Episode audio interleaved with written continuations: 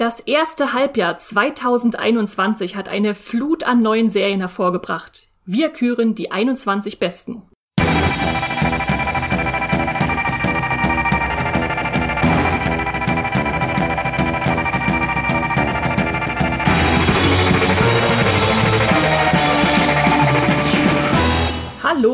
Herzlich willkommen zum Moviepilot Podcast Streamgestöber.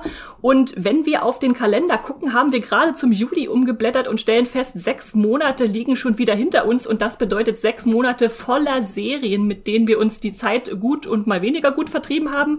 Aber wir wollen natürlich nur über die Guten sprechen, über die, die sich herausgetan haben in den ersten sechs Monaten. Also einen kleinen Rückblick leisten und das möchte ich natürlich nicht alleine hier, weil alles habe ich dann doch nicht gesehen. Und wen könnte ich mir da besser einladen als unseren Serienverschlinger Max? Hallo Max Wieseler, willkommen. Oh, hallo. Und auch Andrea ist hier, um uns zu unterstützen. Hallo Andrea. Hallöchen, ich bin schon ganz aufgeregt. Endlich wieder über Serien reden. Das haben wir ja schon mindestens eine Woche nicht mehr gemacht. das auf jeden Fall. Wir können da einfach nicht genug von bekommen.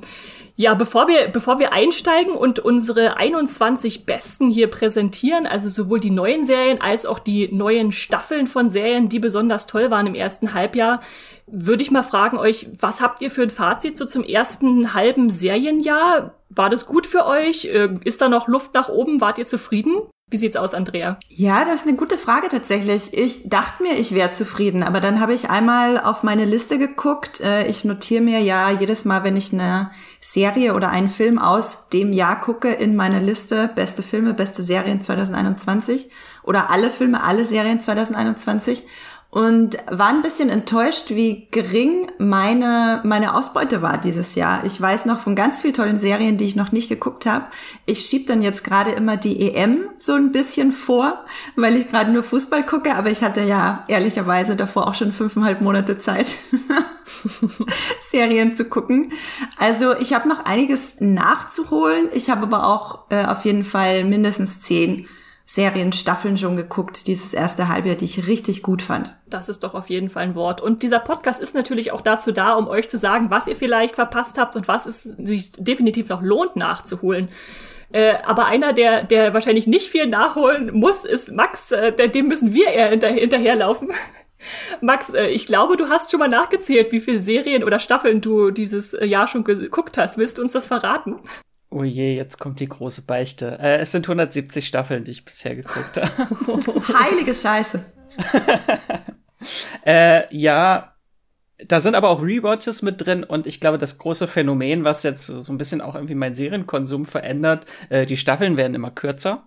Also sechs ist das neue acht, acht ist das neue zehn und äh, und so weiter. Bei 13 oder bei 22 haben wir mal angefangen, ja, ja, das wird immer kürzer und deshalb kann man eigentlich auch mal sagen, man hat mehr gesehen, obwohl man ja, weniger Folgen hatte. Hast du recht, habe ich noch nie drüber nachgedacht, aber das äh, steigert natürlich auch die Zahl. Netflix und es sind auch noch viele, ja? Sorry, Netflix hält ja auch nicht mehr an den äh, 13 Folgen pro Staffel fest, ne, die sie irgendwann mal versucht haben zu etablieren. Zumindest bei den Netflix Marvel Serien war das ja immer quälend lange gibt's fast ja, gar ja. nicht mehr. Also ich glaube, ich würde auch keine Netflix-Serie freiwillig anfangen, die 13 Folgen a eine Stunde hat. Es ist schlimm, wie schnell man sich daran gewöhnt und dann denkt, was, 13, nicht mehr nur acht Folgen? da, da ändert sich auf jeden Fall das Sehverhalten, genau. Aber es sind auf jeden Fall sehr viele richtig gute Serien, die dieses Jahr noch nicht in Deutschland gestartet sind. Also da kommen noch viele, die dann Andrea alle nachholen kann, wenn sie dann in Deutschland zu sehen sind.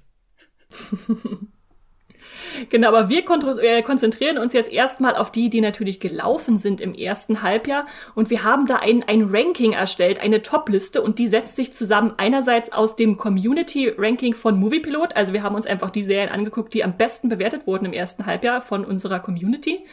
Und dann haben wir natürlich in der Redaktion groß rumgefragt. Jeder musste seine Top 10, seine 10 besten abgeben, wenn er denn auf 10 gekommen ist oder sie. Und daraus haben wir ja eine Mischung erstellt, die wir euch jetzt heute präsentieren in 21 Plätzen. Max, magst du noch mal ganz kurz erklären, wie denn unser Redaktionsranking zustande kommt, äh, damit damit ein bisschen Einblick gewährt ist, wie denn äh, wie das jetzt ja, wie wir den Durchschnitt da errechnet haben, da ist ja noch ein bisschen mehr Rechnung dabei oder Mathe. ja, jeder aus der Moviepilot-Redaktion durfte eine Top 10 äh, einschicken und die Plätze eins bis zehn haben dann jeweils immer eine bestimmte Punkteanzahl. Also Platz eins hat zehn Punkte, Platz zehn hat ein Punkt und das Ganze dann zusammengezählt am Ende ergibt dann das finale Ranking. Wo man natürlich dabei auch sagen muss, dadurch sind dann auch populäre Serien ein bisschen weiter vorne im Ranking, weil sie einfach mehr Leute gesehen haben.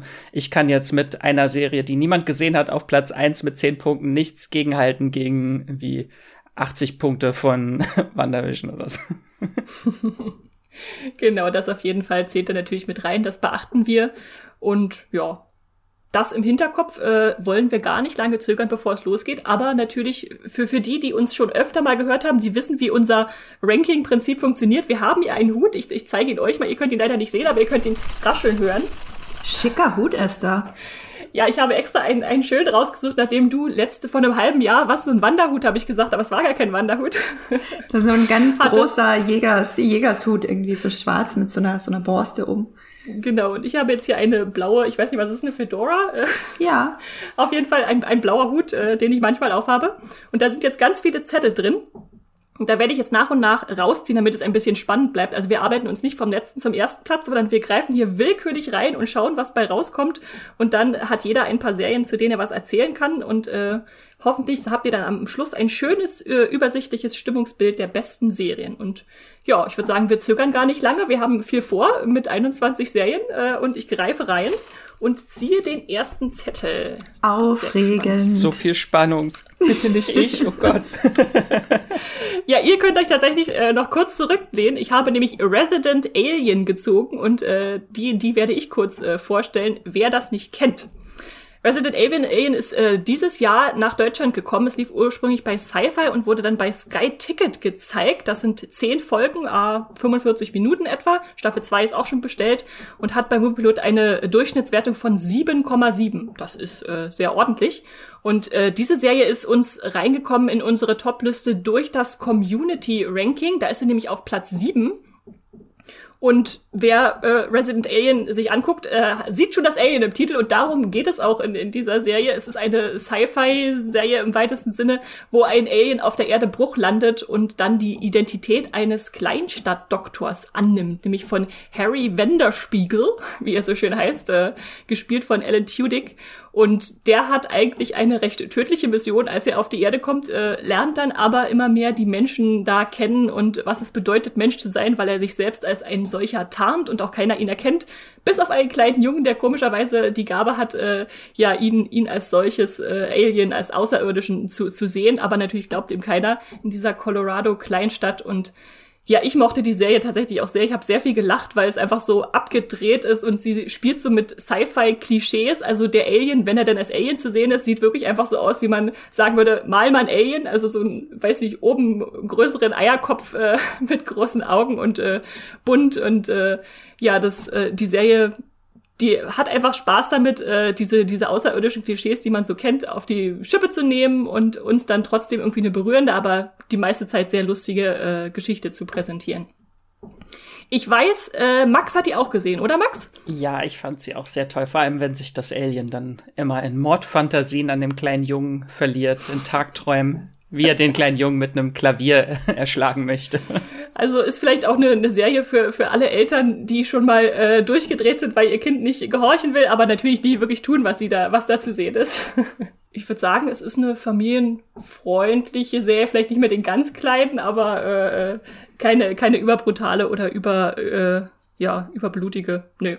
Ja, das war's dann auch schon. Äh, wir, wir haben einen Zeitplan, den wir einhalten müssen. Ich äh, krame wieder in meinem Hut. Äh, nach Resident Alien kommen wir zu The Head. Andrea, oh ja. erzähl uns was zu The Head. Stichwort äh, kurze Serien ist äh, bei The Head auf jeden Fall ganz groß geschrieben. Das ist eine, ja, eine Psychothriller-Krimiserie in der Eiseskälte der Antarktis. Äh, genau dort, wo ich meine Serien am liebsten mag. Ich gucke ja so gut wie alles, was in Eis und Schnee und in zugefrorener Weite und im Schneesturm spielt, finde ich, weiß nicht, da fühle ich mich irgendwie wohl.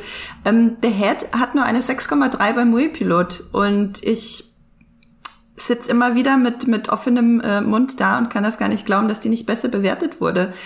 Alle sechs Folgen von dieser Miniserie sind aktuell bei Stars Play oder auch bei Rakuten TV. Könnt ihr euch also aussuchen, wo ihr das gucken wollt. Und wie gesagt, es ist ein spanischer Psychothriller, aber ist sehr international. Ich dachte eigentlich, es wäre eine skandinavische Serie. Mutet sehr nach einem skandinavischen Krimi an, finde ich. Und spielt, wie gesagt, im tiefen, weiten Schnee und Eis der Antarktis. Es geht um eine Forschungsstation namens Polaris 6. Und dort bricht der Winter herein. Und der ist dort ja nun mal äh, ein ganzes halbes Jahr lang. Und nur zehn Leute bleiben auf der ansonsten sehr äh, gut be, ja, bewohnten Station zurück. Um unter anderem die Frau von dem Hauptdarsteller. Und als der Hauptdarsteller, Johann, ein Däne, glaube ich, nach äh, dem halben Jahr wieder zur Station zurückkehrt. Also er forscht genauso wie seine Frau.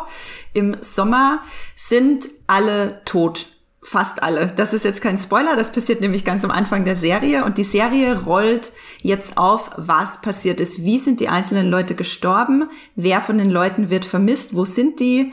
Und warum hat eine Person überlebt? Ist sie, hat sie vielleicht was zu verbergen oder ist sie wirklich das Opfer? Man, äh, man weiß es nicht, man weiß es nicht. Man kann ja nur zuhören und hoffen, dass sie die Wahrheit sagt. Und ich finde diese Serie so toll, weil, na gut, Eis und Schnee, das habe ich ja schon gesagt, das ist für mich immer ein Argument. Aber obwohl man den Ausgang schon kennt, und das tönt mich ja meistens total ab, finde ich es durchgehend spannend und interessant. Ich habe die, die, die Twists und die, äh, den Ausgang irgendwie schon kommen sehen, aber ich fand es trotzdem großartig, weil die Charaktere obwohl man weiß, okay, du stirbst, du stirbst, du stirbst, ähm, will man dann wissen, naja, wie passiert das eigentlich alles und warum passiert das eigentlich alles? Was ist, was steckt denn da jetzt dahinter? Und der internationale Cast ist natürlich auch hervorzuheben, allen voran Haus des Geldes Superstar Alvaro Morte. Hier, wir haben ja Esther, Jenny. El Professor. El Professor. Jenny, Esther, ich und äh, ich weiß nicht, ob vielleicht Max auch. Wir haben hier einen kleinen Alvaro Morte äh, Fanclub, einen inoffiziellen in der Muipilot Redaktion. Genau, es sind äh, ein paar richtig coole internationale, internationale Schauspieler und Schauspielerinnen dabei. Ähm, Esther, du hattest mir The Head damals ja empfohlen. Danke nochmal dafür. Ich habe es in die Redaktion reingetragen, gesagt, ihr müsst das gucken. Und jetzt, jetzt habe ich es geschafft, äh, es in die, in die besten Liste zu bringen. Auf meiner Top 10 stand es natürlich auch, ja, ja. Ja, sag mal, kannst du dir erklären, warum das nur eine Bewertung von 6,3 hat? Das finde ich auch schwer zu sagen. Also ich kann mir vorstellen, dass manche dann wirklich abspringen und sagen, äh, ja gut, ich weiß, dass sie tot sind und ich kann vielleicht die Twist schon voraussehen. Was bringt's mir dann? Aber bei mir war das auch gar nicht so. Ähm, dass, da habe ich eher gesagt, okay, ich, ich genieße dieses internationale Ineinandergreifen an einem Ort, wo eigentlich die Grenzen aufgelöst sind. Und äh, die Spannung, die da trotzdem erzeugt wird, ist unglaublich und es macht einfach Spaß zu verfolgen, äh, wer da vielleicht man, also obwohl man am Ende ja weiß, wer alles tot, tot ist, weiß man ja nicht, in welcher Reihenfolge sie sterben und wie sie sterben und äh, und, und von wem äh, und warum und ja, welcher Grund, genau, welcher Grund dahinter steckt. Äh, das macht einfach unglaublich Spaß da, ja. Ja, das war's. Wir können, äh, können gern zur nächsten Serie springen, aber auf jeden Fall der Head, wenn ihr auch auf äh, Serien in Eis und Schnee und mit Mord und Blut und Totschlag steht, dann guckt der Head. Das auf jeden Fall, genau. Vielleicht während ich krame noch kurz. Max, hast du die eigentlich gesehen? Das weiß ich gar nicht. Nein, immer noch nicht. Aber eine Serie, die wir gesehen haben, die Max nicht gesehen hat. Andrea müsste uns ein rotes Kreuz im Kalender machen. Unfassbar. Vielleicht noch zur Transparenz. Uh, The Head war jetzt bei uns weder im Community noch im Redaktionsranking in den Top Tens und das war jetzt ein persönlicher Tipp, den jeder von uns konnte noch so einen Tipp mit reinbringen, damit wir auch am Ende auf genug Serien kommen, auf die 21. Die goldene 21 im Jahr 2021. Ja, dann mache ich weiter. Ich habe gezogen Kein Friede den Toten oder El Inocente, äh, äh, wie, wie es im Original heißt. Eine spanische Netflix-Serie, die dieses Jahr kam mit acht Folgen von durchschnittlich ja schon fast einer Stunde und hat eine exzellente Movieplot-Wertung von 7,8 erreicht und ist damit bei der Community auf Platz 5 gelandet. Und wer da noch gar nichts von gehört hat, es geht um den Spanier Mateo Vidal, gespielt von Mario Casas, äh, der verschuldet ja einen Streit in einer Bar und äh, äh, der dadurch versehentlich auch den Tod eines anderen, landet dann erstmal neun Jahre im Knast. Und als er wieder rauskommt, versucht er ein normales Leben mit seiner Freundin aufzubauen und dann irgendwie da zurückzufinden. Aber ihm ist kein Durchatmen vergönnt, weil da eine große Verschwörung schon äh, im, im Anmarsch ist Wir haben Stripclubs, wir haben eine Polizeihatz, wir haben äh, diverse, äh, ja, sehr überdrehte, nein, nicht sehr überdrehte, aber äh, sehr dramatische äh, Entwicklungen, wo die Handlung immer wieder Haken schlägt. Äh, also eine richtige äh, Thriller-Krimi-Krimi-Serie für alle, die die Krimis mögen. Und äh, ich habe sie tatsächlich angeschaut, weil Max schon frühzeitig meinte, oh, die, äh, die ist von der Community sehr gut bewertet, äh, da sollte man ein Auge drauf haben. Und dann habe ich gedacht, na gut, gucke ich mal rein. Und fand sie auch sehr spannend und äh, wendungsreich. Und für mich war auch ein besonderer Anlass, sie zu gucken, weil sie von äh, Oriol Paulo ähm, gedreht wurde und wem der Name nichts sagt, der hat vielleicht schon mal von seinem Film Der unsichtbare Gast gehört, der 2016 kam und ein ziemlich großer Hit war und auch immer noch bei Netflix ist. Also wenn ihr kein Friede den Toten gesehen habt und äh, Der unsichtbare Gast noch nicht, dann schaut euch unbedingt Der unsichtbare Gast an. Den fand ich sogar fast noch ein bisschen besser. Ein erstklassiger Thriller mit äh, auch ähnlichen Darstellern, die wiederum in der Serie vorkommen bei Netflix.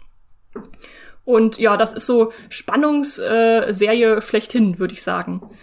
Ich glaube, Max, du hast sie auch gesehen, oder? Ich fand sie super. Und äh, wer der unsichtbare Gast äh, noch nicht gesehen hat, dann kann man auch noch gerne auf die Watchlist äh, The Body, die Leiche oder Julias Eyes oder Parallelwelten gibt's bei Netflix. Äh, also der hat ganz viele tolle Serien, immer mit großen Twists gedreht. Und ich fand die Serie auch unglaublich gut und sehr, sehr dicht erzählt. Also ich, man muss schon sehr aufpassen, man darf nicht zwischendurch mal auf Klo gehen, weil es ständig werden äh, Rätsel äh, gelöst und wieder neue Fragen aufgeworfen und die muss man, wenn man die alle so im Hinterkopf immer behaltet, so, oh, dieser eine Storyfaden wurde noch nicht aufgelöst und dann macht das richtig Spaß zu sehen, wie sich im Verlauf der Serie dann bis zum Ende wirklich alles zusammenfügt. Oh, ich freue mich hm. drauf. Ich freue mich riesig drauf. Ich bin ganz großer Fan von dem Regisseur und habe äh, alle seine Filme gesehen. Ich habe aber die Serie noch nicht gesehen und äh, die steht auf jeden Fall auf meiner Liste. Aber es ist auf jeden Fall ein guter Tipp, Max, zu sagen, ihr müsst ja wirklich eure volle Aufmerksamkeit reinstecken. Also ihr könnt nicht zwischendurch mal einen Gedanken abschweifen oder aufs Handy gucken. Da, da ist Aufpassen angesagt. Ich habe mir sogar dann aufgeschrieben, mal Notizen gemacht. Oh, das, das wurde noch nicht erklärt. So, was war das äh, in dem Kloster? Da lag noch irgendwie so ein Zettel und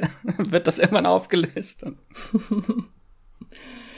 Ja, genau, das ist von unserer Community reingegeben worden. Das ist auf jeden Fall auch ein äh, schöner Tipp. Nochmal was anderes, falls ihr das noch nicht gehört hattet. Und ich krame weiter. Es raschelt, übrigens es raschelt. War das, das war übrigens Platz 5 des Community Rankings. Ja, genau. Und Max, jetzt haben wir oh, oh eine Serie von dir, die wahrscheinlich niemand gesehen hat, außer dir, bisher bei uns in der Redaktion. Charité Intensiv. Gleich sogar ganz oben bei meinen Notizen. Ha, Glück gehabt. Äh, genau, Charité Intensiv Station 43 ist eine vierteilige Doku-Serie.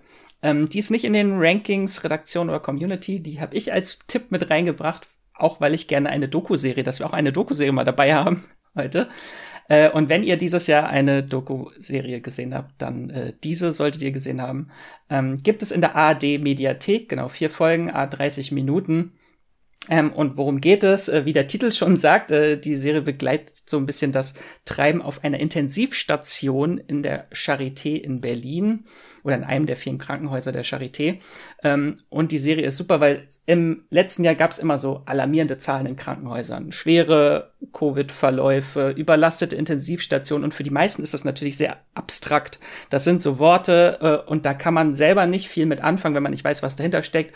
Und hier begleitet dann der Regisseur Karl Giersdorfer und sein Team, äh, die begleiten mehrere Monate das Geschehen auf einer Intensivstation und geben dem Ganzen wirklich so ein Gesicht, diesem Schrecken, der da eigentlich äh, vonstatten ging im ich glaube im Winter 2020 war das, äh, haben sie das dort begleitet. Ähm, und die sind mit der Kamera sehr nah an menschlichen Schicksalen, die im besten Fall Menschen dann auch die Augen öffnen ein bisschen und es ist wirklich so ein ungeschönter Einblick. Äh, die Ärztinnen und äh, die Pflegekräfte sind unterbesetzt, über, überlastet und kämpfen dann Tag, um, Tag für Tag um das Überleben der Kranken.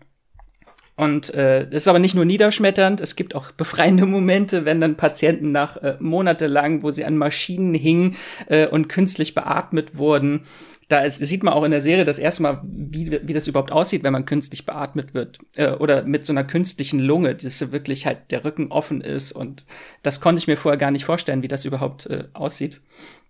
Ähm, und wenn da Menschen nach langer Zeit plötzlich wieder eigenständig atmen können und das erste Mal Schritte nach Monaten wieder außerhalb der Klinik tätigen, das sind dann auch so befreiende Momente. Aber es geht natürlich auch sehr viel äh, Tod und Leid zu sehen. Ähm, also ich finde, es ist auf jeden Fall eine sehr, sehr wichtige Doku, gerade in diesen Zeiten, die auch mal zeigt, äh, wie schlimm so ein Krankheitsverlauf äh, ist und vielleicht auch das eigene Handeln dadurch ein bisschen mal äh, überdenkt werden kann. Äh, die Serie hat auch gar keinen Off-Kommentar und lässt die Bilder und manchmal auch die Beteiligten so für sich sprechen, was ich auch sehr interessant fand. Es hat mich so ein bisschen an Lennox Hill erinnert, die habe ich auch mal im Podcast erwähnt. Das ist auch eine äh, Krankenhausdokumentation, wo es um äh, mehrere Chirurgen in einem New Yorker Krankenhaus ging. Und hier ist dann die Berliner Version. Das hört sich auf jeden Fall nach äh, hartem, aber wichtigem äh, Tobak an, dem man sich vielleicht mal zuführen sollte, wenn man äh, die gute Stimmung dazu hat. Also wahrscheinlich nicht, wahrscheinlich nicht, wenn ihr gerade äh, allein einsam und äh, down seid, aber äh, ansonsten bestimmt ein, ein wichtiger Beitrag genau in der Serienlandschaft auch als Doku. Sagst du noch mal kurz, wo das gestreamt werden kann, Max? Das könnt ihr in der AD Mediathek finden. Hervorragend. Also für alle zugänglich, äh, keine Kosten, Randa. Dann grabe ich weiter in meinen Zetteln und hole hervor. Oh, eins, ich glaube, den wir, den wir fast alle auf der Liste haben. Äh, Mare of East Town eine Serie, wenn ihr uns aufmerksam zugehört habt, die schon öfter mal erwähnt wurde in unseren Podcasts. Es ist eine, eigentlich eine HBO-Serie, die in Deutschland bei Sky ausgestrahlt wurde. Eine Miniserie, also eine abgeschlossene, mit sieben Folgen, so von ein, ungefähr einer Stunde und hat eine sage und schreibe 8,0 Bewertung bei Moviepilot und ist sowohl im Redaktions- als auch im Community-Ranking auf Platz zwei gelandet. Also richtig, richtig weit vorne, haben auch schon ganz viele Le Leute gesehen. Und es geht um eine Kleinstadtpolizistin, die in Pennsylvania, so in einer ländlichen Region, Kleinstadt halt, äh, wohnt. Und die versucht, einen Mord aufzuklären an einer jungen Frau, äh, während sie aber eigentlich ihr eigenes Leben so ein bisschen auseinanderbrechen sieht oder versucht zusammenzuhalten. Da ist, äh, liegt vieles im Argen mit, äh, sie hat selbst einen toten Sohn und versucht sich um dessen äh, Sohn, also ihren Enkel zu kümmern, äh, ihre Familie, ja, sie ist, lebt getrennt von ihrem Mann schon eine Weile, der hat schon wieder eine neue Frau, sie weiß nicht so richtig, wie sie Anschluss an andere Leute findet, ist auch so eine ganz herbe äh, Figur, aber wunderbar gespielt von Kate Winslet, dass man einfach ihr super gerne folgt. Und bei mir ist es so, wenn ich Serien gucke, ich glaube, das Wichtigste ist immer, dass bei mir die Charaktere stimmen. Handlung ist natürlich auch wichtig. Und dann gibt's Serien wie Mehr of Easttown, die durch so ein bestimmtes Stimmungsbild oder ein Gesellschaftsbild, was da gezeichnet wird, beeindrucken, durch ein tolles Ensemble, was dann einfach so ein, so ein ja, Gesamteindruck liefert. Und das macht Mehr of Easttown unglaublich gut, dass man einfach in diese Serie so, so reingezogen wird und gleich, gleich weiß, wo man, woran man da ist. Und mit einem Supercast, also Kate Winslet, Gene Smart, Guy Pearce, Evan Peters, äh, Angus Rice, also sehr, sehr klasse Darsteller. Und ich glaube, Max, du hattest sie auf jeden Fall auch in der Top Ten Liste. Ja, ganz oben. Und äh, bei der Serie sich, sind sich auch äh, Community und unsere Redaktion einig, sind beide bei beiden Rankings auf Platz zwei gelandet und hat einen Durchschnitt von 8,0. Das ist schon eine Ansage. Ich fand sie auch großartig. Andrea, hast du das auf der Liste oder hast du da, hast du da schon mal reingeguckt? Die Frage ist, auf welcher Liste? Ich habe es auf der Watchlist. äh, Merv Eastern ist ganz oben auf meiner Watchlist. Ich freue mich riesig drauf. Die habe ich mir auch noch so ein bisschen aufgehoben. Der, weil ich glaube, das ist eine Serie, die will ich dann wirklich durchgucken. Da will ich nicht warten, weil so wie du schon sagst, wenn das durch äh, so eine bestimmte Stimmung zusammengehalten wird, äh, diese Serie, dann glaube ich, ist, also dann tue ich mir immer am leichtesten, wenn ich es am Stück gucke und dann will ich mir da einfach mal ein Wochenende dafür Zeit nehmen. Also du brauchst mindestens eine Pause nach einer Folge. Eine, eine Pause nach einer bestimmten Folge. Folge. Okay, kannst du mir nachher dann nochmal sagen, welche, welche Folge das ist? Da esse ich dann zu Mittag, falls das geht. Nach der vierten meint Max wahrscheinlich, oder ich überlege gerade, wann es war. Ich weiß natürlich sofort, was du meinst. Was? Ich glaube, war es die vierte oder die fünfte? Ich weiß oder nicht. Oder die fünfte. Mehr. Aber ja, ich. Äh oh je, jetzt habe ich auch Leute, jetzt habe ich Angst. Gut, dann mache ich lieber schnell weiter, damit Andrea keine ja. Angst mehr haben muss. Damit ich es gleich wieder vergesse. Und ziehe aus dem Hut schon wieder eine Serie, die von mir vorgestellt wird. Ich bin gleich fertig und dann kann ich nach Hause gehen und ihr könnt weitermachen. Ich habe aus dem Hut gezogen eine weitere Community-Serie und zwar Lupin, die Netflix-Serie, die französische, die eine Staffel inzwischen hat, die aber dieses Jahr in zwei Teilen ausgestrahlt wurde, nämlich erst im Januar und dann jetzt gerade letzten Monat. Das sind dann insgesamt zehn Folgen oder jeweils fünf, wenn man sie halt in diesen Blöcken geguckt hat, von 45 Minuten und einer Moviepilot-Wertung von 7,4. Ähm, bei der Community auf Platz 11, aber dafür mit den allermeisten äh, Bewertungen einer völlig neuen Serie dieses Jahr. Also ist krass, es hat schon fast die 1000 geknackt äh, an Leuten, die das gesehen haben und bei uns bewertet haben.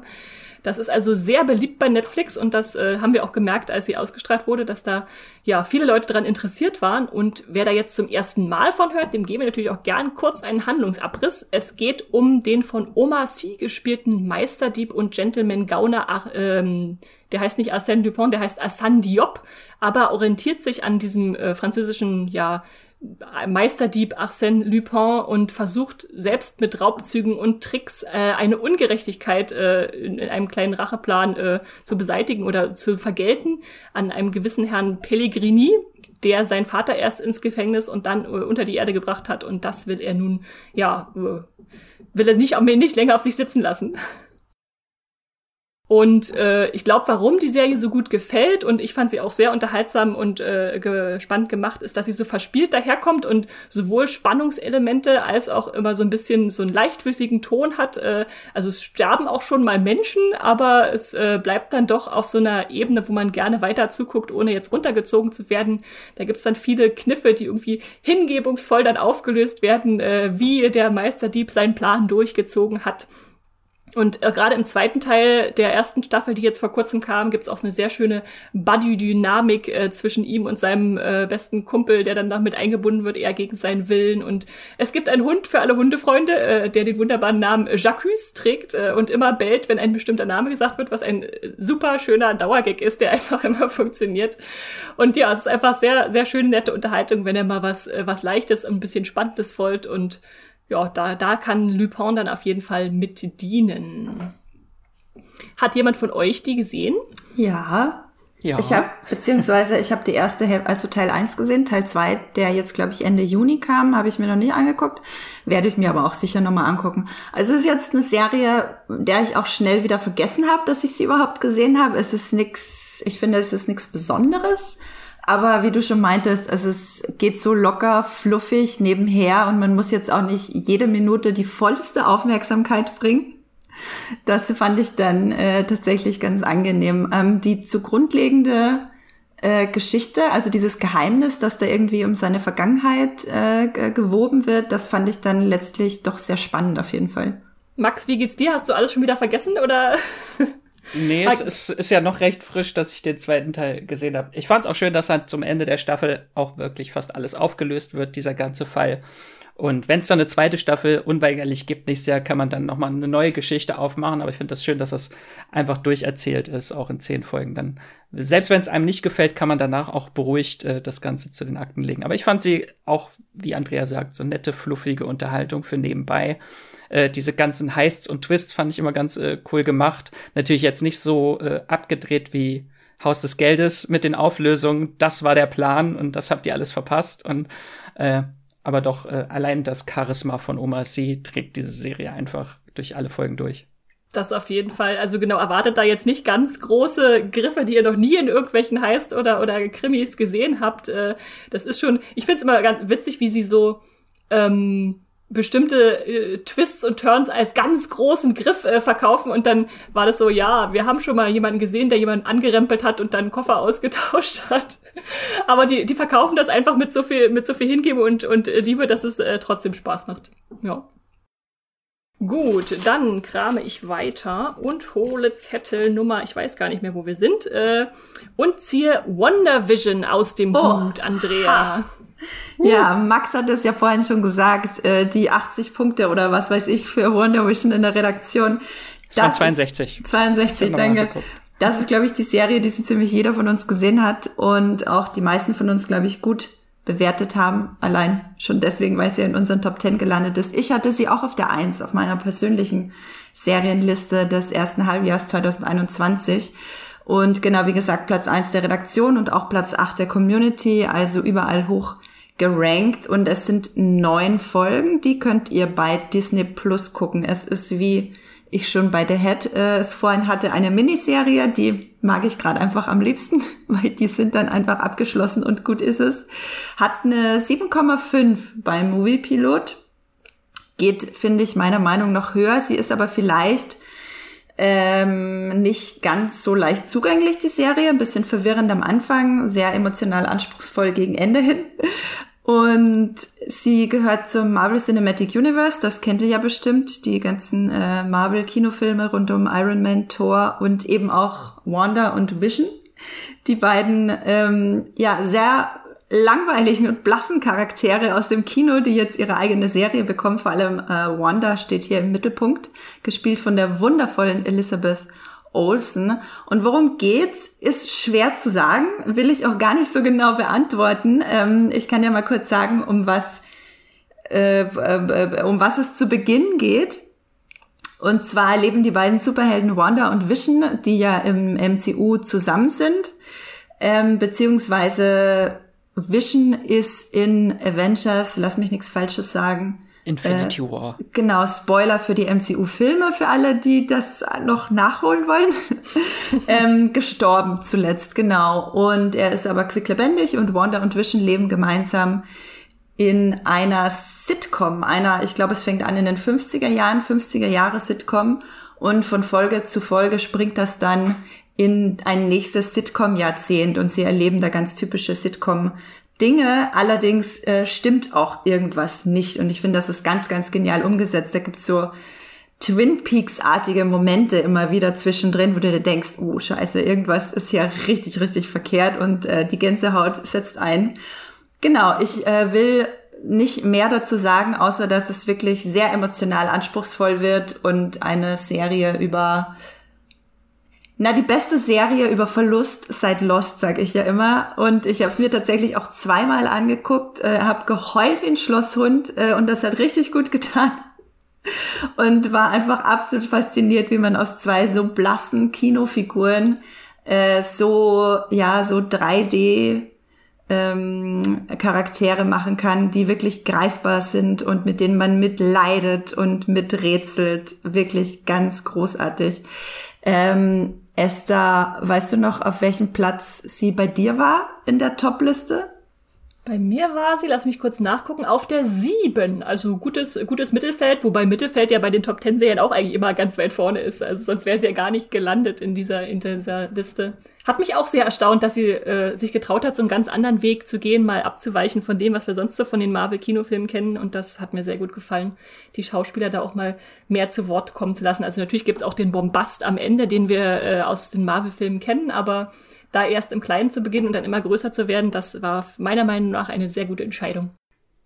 Ich glaube, da, daher sind auch die Bewertungen so ein bisschen niedriger gewesen, vor allem am Anfang, äh, weil es halt einfach nur schwarz-weiß äh, Comedy äh, war, ohne dass man jetzt erahnen konnte, was hat das jetzt mit dem MCU zu tun. Äh, das hat, glaube ich, viele auch abgeschreckt. Äh, und ich denke auch die letzte Folge, also wenn dann später der MCU-Bombast war, da fällt auch die Serie so ein bisschen ab. Äh, aber alles dazwischen ist einfach großartig und alle, die vorher noch nicht Catherine Hahn geliebt haben, werden sie jetzt vergöttern. Oh ja, lang lebe Endlich, Catherine das, Hahn. Das war Max Plan. Endlich lieben alle Catherine Hahn. Gut, dann gehen wir weiter zur nächsten Serie, die ich aus dem Hut gezogen habe. Max, es ist Them. Oh ja, da muss ich mal die ganzen äh, Notizen. Das ist ja nicht chronologisch. Oh Gott. Äh, genau, Them ist eine Horror-Anthologie-Serie. Die gibt es bei Amazon Prime Video zu sehen. Das sind zehn Folgen. In der ersten Staffel, die ist auch abgeschlossen, weil es eine Anthologieserie ist. Jede Staffel erzählt eine eigene Geschichte. Die erste Staffel heißt dann Them Covenant. Ähm, und die ist von der Community äh, auf dem Ranking äh, auf Platz 4 gelandet und hat eine 8,0 bei Moviepilot. Wow. Krass. Äh, einmal kurz, worum es geht. In der ersten Staffel. Äh, es geht im Jahr 1953 los und die vierköpfige afroamerikanische Familie Emery will traumatische Erlebnisse aus der Vergangenheit hinter sich lassen und zieht aus den Südstaaten der USA nach Compton in Kalifornien und dort beziehen sie ein Einfamilienhaus in einer komplett weißen Nachbarschaft und die Nachbarn alle voran die Vorstadtkönigin Betty ähm, sehen durch die Ankunft dieser Familie ihren den Wert ihrer Häuser und ihres privilegierten Lebens äh, fallen und tun alles dafür, um die Emerys wieder zu vertreiben. Und neben der nicht enden wollenden äh, rassistischen Anfeindungen äh, und Gewalttaten werden die Emerys darüber hinaus auch noch mit übernatürlichen Gefahren konfrontiert. Soweit so spoilerfrei.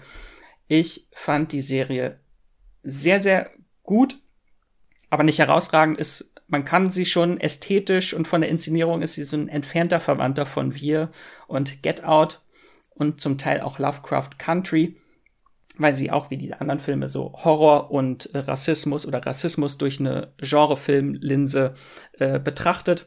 Und das Ganze ist hier aber sehr, sehr beklemmt, schockierend und schmerzhaft. Viel schmerzhafter als äh, bei äh, Get Out und Wir. Von daher auf jeden Fall eine Triggerwarnung. Die, die ist nicht für jeden gemacht, die Serie.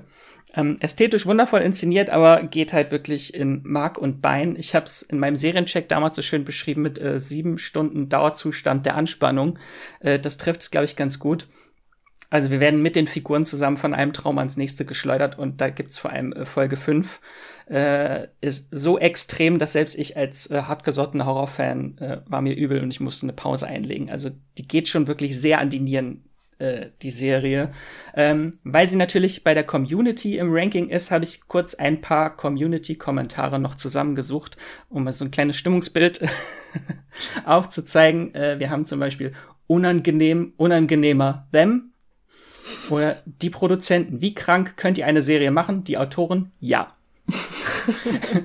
Oder auch, äh, diese Serie hinterlässt tiefe Spuren. Es ist nicht einfach, die emotionale Wucht der Geschehnisse in Worte zu fassen. Selbst, selten hatte ich ein Filmerlebnis, in diesem Fall ja ein Serienerlebnis, das so heftig an die Nieren geht. Ich musste zwischendurch mehrfach unterbrechen, an die frische Luft gehen und tief durchatmen. Und der letzte Kommentar noch. Äh, diese Serie ist ein grotesk, surrealer, bitterböser, aber eben auch absolut genialer Rambock, der mit voller Wucht in die Magenkuhle des Publikums gerammt wird. Kontrovers Deluxe.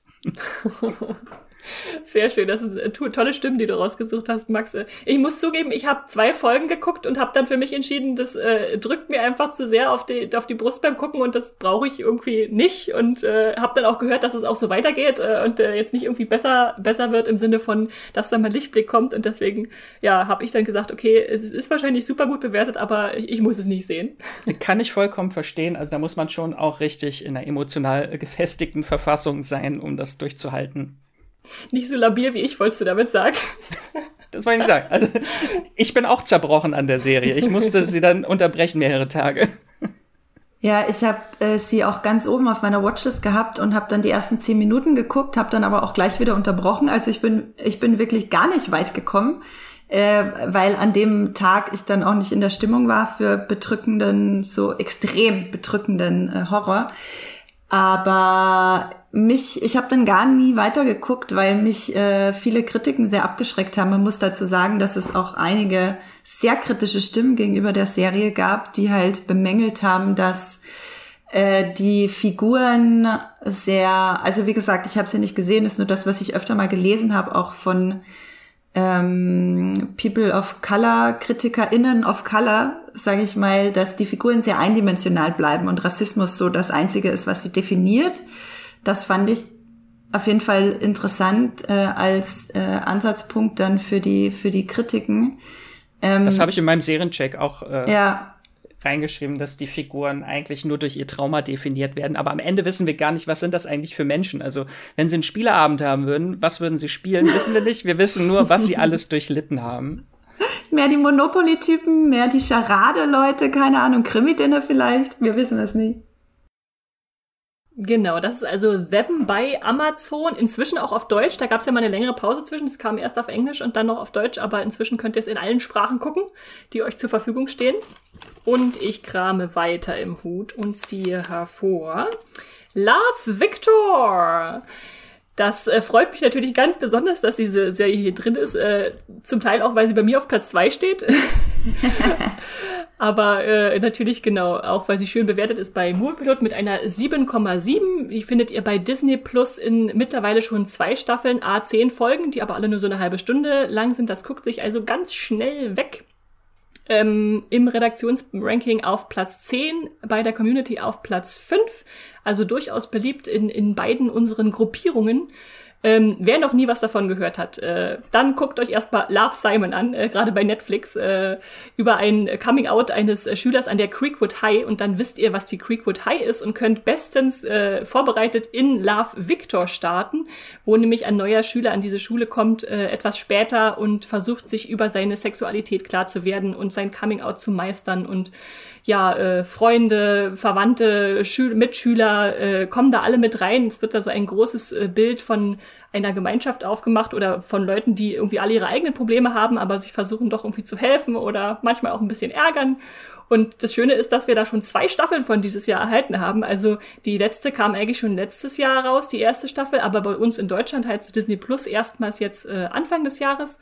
Und jetzt gerade dann gleich hinterher die zweite, was sehr, sehr cool ist. Da könnt ihr euch also in der Wohlfühlserie suhlen, auch ein bisschen äh, weinen, aber auch viel lachen und äh, die Figuren sind einfach alle so super sympathisch in diesem Teenager-Highschool-Setting mit angehörigen Familien und so dass ihr euch da sicherlich ganz schnell, genau wie ich, äh, drin, verlie drin verlieben werdet in diese, diese Personen, die da rumlaufen. Und äh, ich muss allerdings dazu sagen, die Staffel 2 endet mit dem miesesten Cliffhanger des Jahres. Das kann, das kann nichts mehr toppen. Und äh, wenn jetzt keine Staffel 3 kommt, dann äh, gehe ich auf die Barrikaden.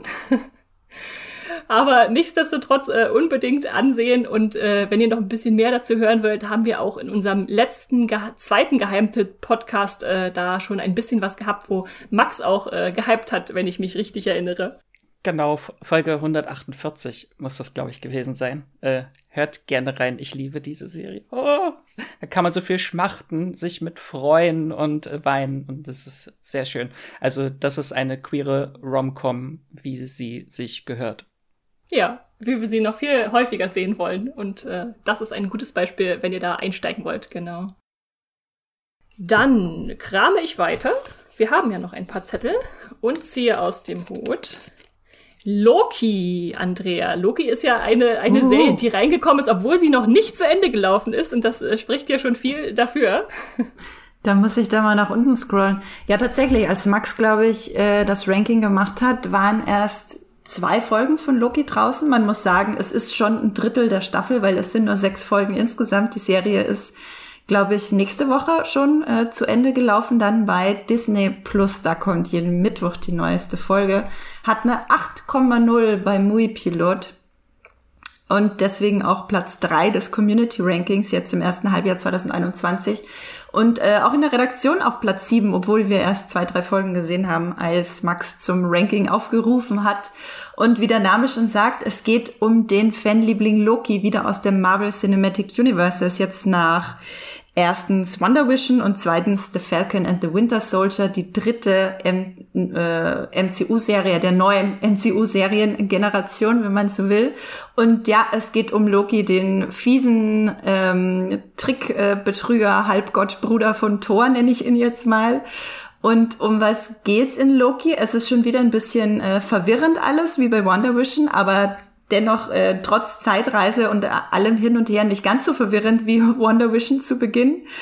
Ähm, es geht darum, dass Loki aus dem Jahr 2012 aus New York fliehen kann. Die Szene gibt es auch in den MCU-Filmen und jetzt sehen wir, wie genau es weitergeht. Und zwar wird er auf seiner Flucht von der mysteriösen äh, TVA, der Time Variance Agency, geschnappt und wird dort verhört, unter anderem von dem großartigen Owen Wilson, den wir endlich mal wieder in einer ganz, ganz äh, tollen Rolle in einer Serie sehen können. Ich weiß gar nicht, ob wann der das letzte Mal eine, eine, eine größere Serienrolle gespielt hat.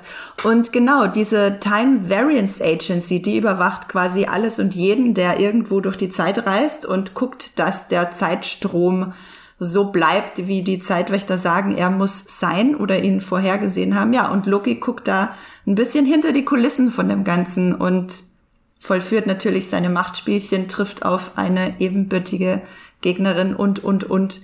Und ähm, ja, warum ist die Serie so toll? Ich finde sie so toll, weil sie Loki, wieder gespielt von Tom Hiddleston, ganz, ganz toller Mensch einfach, ähm, die äh, ohnehin schon sehr komplexe Figur Loki, die auch in den Filmen schon, finde ich, äh, ganz gut ausgearbeitet war, unter anderem auch durch Tom Hiddleston, großartiges Schauspiel, äh, gibt ihr noch mehr Raum und noch mehr Tiefe und äh, im Zusammenspiel mit Owen Wilson ist das alles wirklich ganz, ganz toll. Und ich habe mich auch sehr gefreut, hier äh, Wunmi Mosako wiederzusehen. Die kennt ihr vielleicht aus His House oder Lovecraft County. Die spielt eine Mitarbeiterin, äh, genau wie Owen Wilson, eine Mitarbeiterin der TVA. Äh, ganz, ganz großartige Schauspielerin. Und ja, äh, Loki ist bisexuell. Das wird jetzt bestätigt. Das ist natürlich auch ganz toll Das muss man natürlich auch noch mal erwähnen. Ähm, Esther, Max, äh, ihr hattet, hattet ihr die Serie in euren Top Ten? Weil ich glaube, ich hatte sie nicht mit reingenommen, weil ich dachte, na ja, nach zwei Folgen äh, mal noch nicht. Aber ich glaube, jetzt, wo ich, glaube ich, vier Folgen gesehen habe, ist sie auf jeden Fall auch in den Top Ten bei mir. Ja, also ich, ich habe sie. Ach, sorry. Nach dir, Max. Ich habe sie noch nicht mit reingenommen. Aber dann haben sich danach so viele gemeldet, die es mit in den Top 10 hatten. Äh, jetzt wäre sie auch auf jeden Fall in der Top 10. Vielleicht noch ein kleiner Nachtrag, es ist die Time Variance Authority, nicht die Agency. Nein, Agency, wie komme ich denn darauf? Nein, steht in meinen Notizen. Aber finde ich ganz toll, man merkt immer mehr die Einflüsse von Michael Waldron, einer der äh, der vorher bei Rick and Morty mit im Autorenstab und als Produzent gearbeitet hat. Und äh, man merkt immer mehr die Einflüsse. Es geht so in eine gewisse Richtung einer bestimmten Storyline von Rick and Morty und da freue ich mich sehr, wenn das wirklich passiert. Der äh, großartige 60er, 70er Jahre Look von dieser Time Variance Authority, äh, die Büros quasi, das muss äh, auch noch erwähnt werden. Das ist ein ganz toller Style, der der Serie wirklich gut steht. Das ist so Bürgeramt in Ostberlin. ja. Also ich, ich feiere sie auch sehr, habe ich aber auch noch nicht mit reingenommen, weil ich äh, da sehr strikt bin. Ich muss was erst zu Ende gesehen haben. Was ist denn, wenn es am Ende ganz schlecht wird? Gut, gut, gut, gut. Insofern äh, ist es dann wahrscheinlich in der Jahresendliste drin. Mal gucken. Ja, also Tom Hiddleston dabei zuzusehen, egal was er als Loki macht, das äh, macht Spaß und äh, wie die Serie da rumspringt und trotzdem auch die Chance hat, da wie bei WandaVision eigentlich den, den Figuren auch mal ein paar ruhige, emotionalere Momente zu geben zum, zum Durchatmen. Das äh, macht Loki auf jeden Fall auch sehr gut. Und dann krame ich weiter und schaue auf den Zettel. Wo steht Dickinson Staffel 2, Max? Oh ja, äh, es ist unsere erste Apple TV Plus Serie heute. Ne? Oh, das hat aber lang gedauert. ist genau eine Apple TV Plus Serie ähm, bei uns im Redaktionsranking auf Platz 9 gelandet und beim Moviepilot leider nur eine Bewertung von 6,7.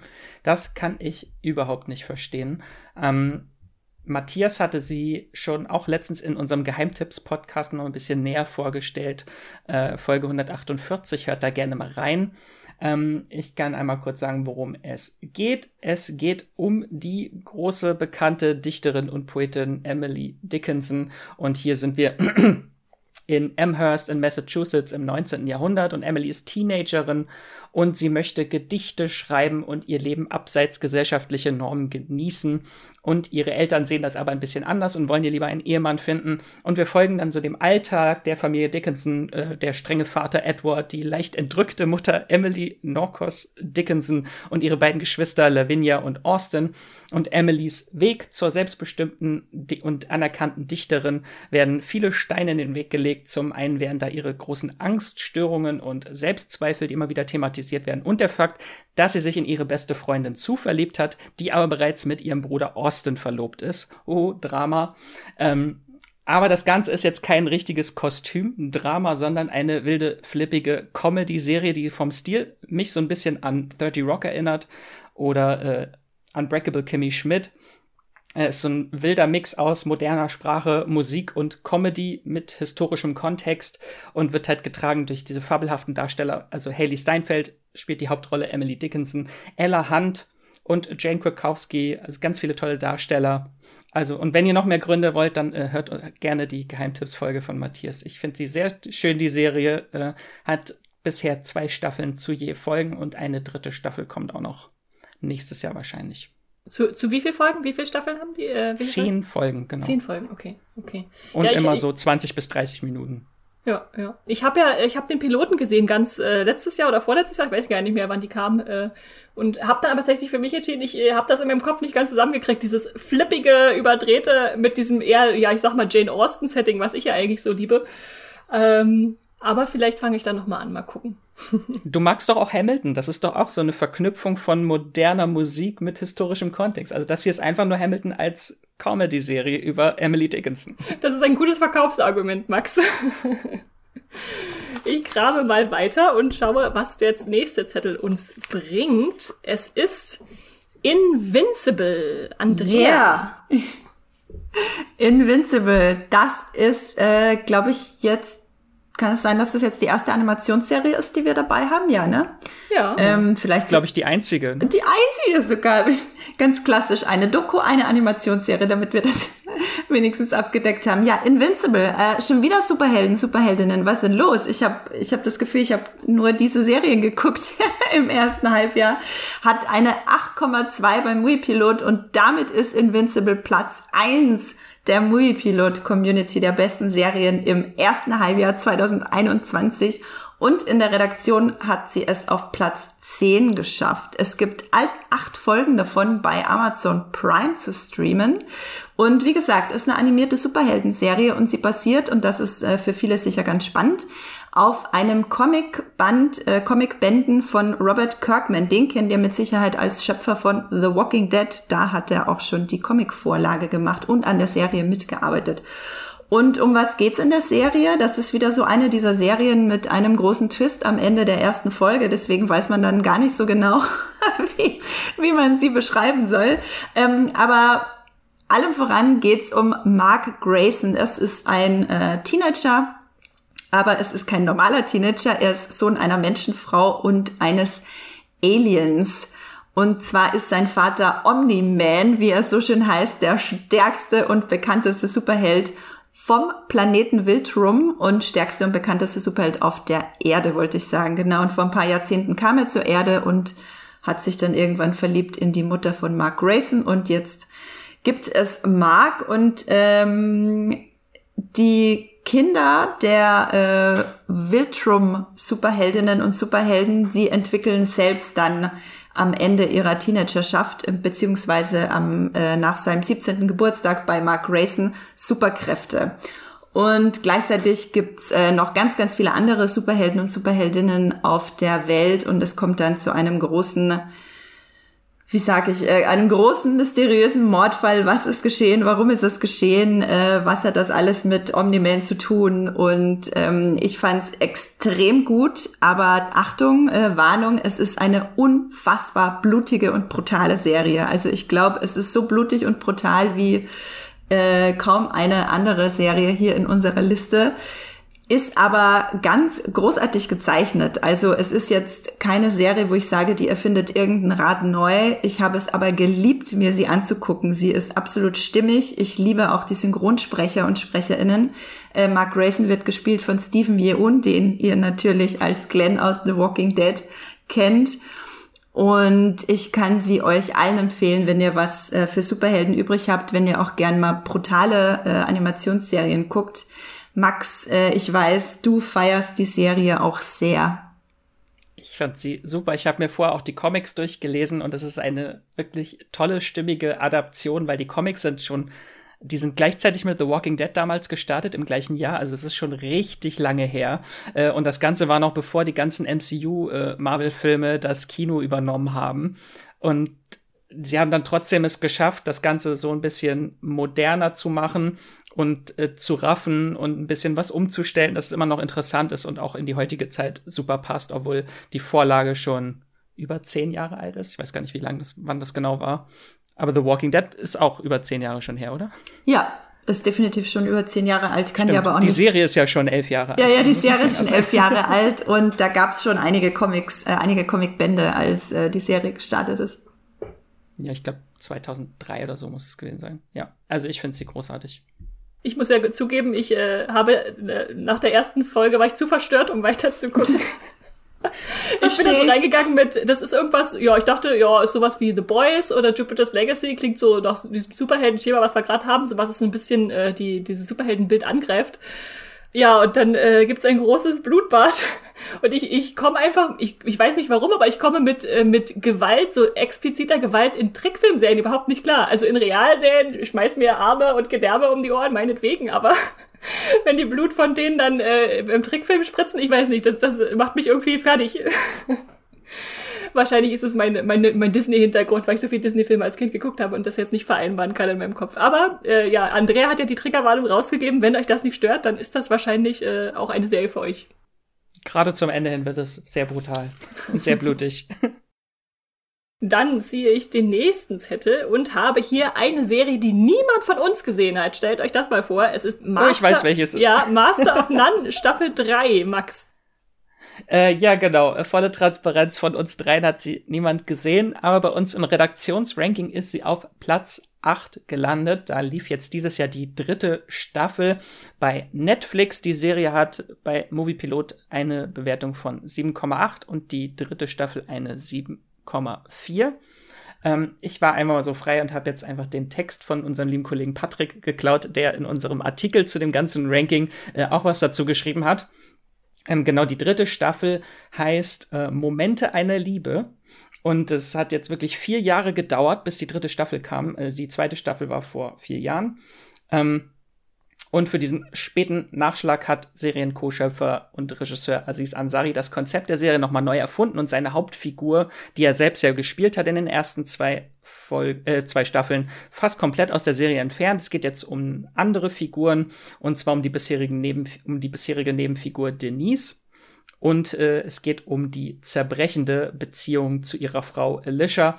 Und so wird diese äh, Patrick schreibt es so schön, so wird diese Staffel von Master of None zum bittersüß schmerzhaften Miniserienkunstwerk, in dem Momente der Liebe, Trennungsschmerz und das Leben danach wie im Zeitraffer eines ganzen Lebens auf einen einprasseln. Wow. Oh. Das äh, klingt, äh, ich hoffe, die Serie ist nur halb so poetisch wie dieser Satz von Patrick. Habt ihr die anderen Staffeln eigentlich schon mal reingeguckt? Ich habe die ersten zwei Staffeln auch leider nicht gesehen. Ich habe ein paar Folgen von der ersten Staffel gesehen, also so viel sind es ja nicht. Ich habe bei meinem Freund ein bisschen mitgeguckt, der hat das geguckt äh, und war bestens unterhalten. Aber es ist, ich gucke ja generell ganz wenig Comedy. Daher war es auch was, was ich nicht aus Eigenantrieb dann weitergeguckt habe. Äh, mir hat das, was ich gesehen habe, aber gut gefallen. Also alle Leute, die äh, auch auf so einen, auf so einem, wie soll ich sagen, Dramedy-Humor stehen, auch ein sehr spitzer Humor teilweise, kann ich das auf jeden Fall empfehlen.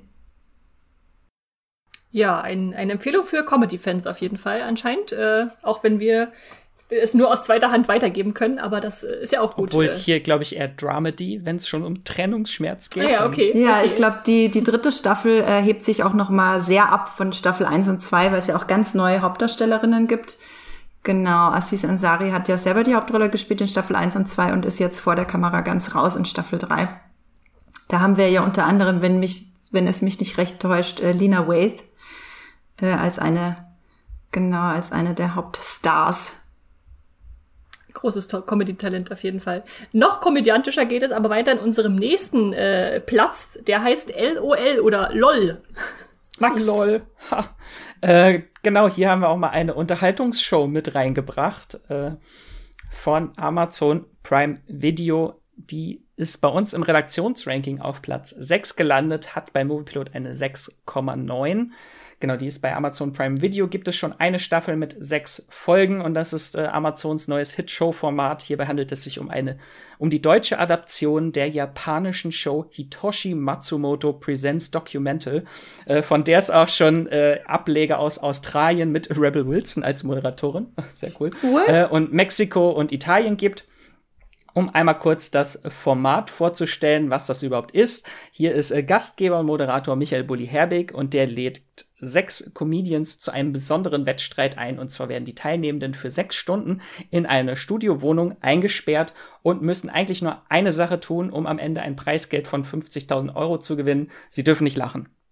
So, und das äh, schon beim kleinsten Schmunzeln verfällt eines von zwei Leben. Sind die Leben weg, ist das Spiel für diese Person vorbei und alles ist erlaubt, um sich gegenseitig zum Lachen zu bringen. Äh, Witzen, Witze, Fratzen, Blödeleien, äh, Pups-Nachahmungen und äh, vorbereitete Comedy-Performances. Also Furzimitation ist ein großes Highlight in der äh, Show.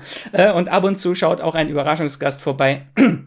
In der ersten Staffel waren die Teilnehmenden äh, Anke Engelke, Barbara Schöneberger, Caroline Kebekus, Kurt Krömer, Max Giermann, Mirko Nonchev, Rick Cavanian, Teddy Teklebran und Thorsten Sträter und Wiegald Boning. Genau. Und warum ich die Serie so toll fand, ich hatte körperliche Schmerzen bei dieser Show. Ich konnte immer nur zwei Folgen am Stück aushalten. Also irgendwie hat sich das Konzept auf mich übertragen. Ich habe mitgelitten mit diesen Menschen, die, also ich habe mich auf der Couch vor Anspannung gewunden, wie die das, den Körper und das Gesicht verzehren, um nicht lachen zu müssen. Das ist äh, sehr, sehr großartig. Habt ihr in die Show mal reingeguckt? Gar nicht. gar nicht. Ich, äh, ja, ich guck keine schon lange äh, schon länger keine keine Shows mehr. Ich habe äh, aufgehört Shows zu gucken, als äh, Stefan Raab abgedankt hat. ähm, ist auf jeden Fall nicht die Art von Serie, wo ich sage, da gucke ich rein, auch wenn ich äh, die äh, manche von den Comedy-Ends sehr cool finde und mir auf jeden Fall vorstellen kann, dass das sehr, sehr witzig ist äh, und man den größten Spaß hat bei der Serie. Ich glaube, wer auf äh, solche Formate steht, ist da auf jeden Fall bestens aufgehoben nach allem, was ich bisher gehört habe davon.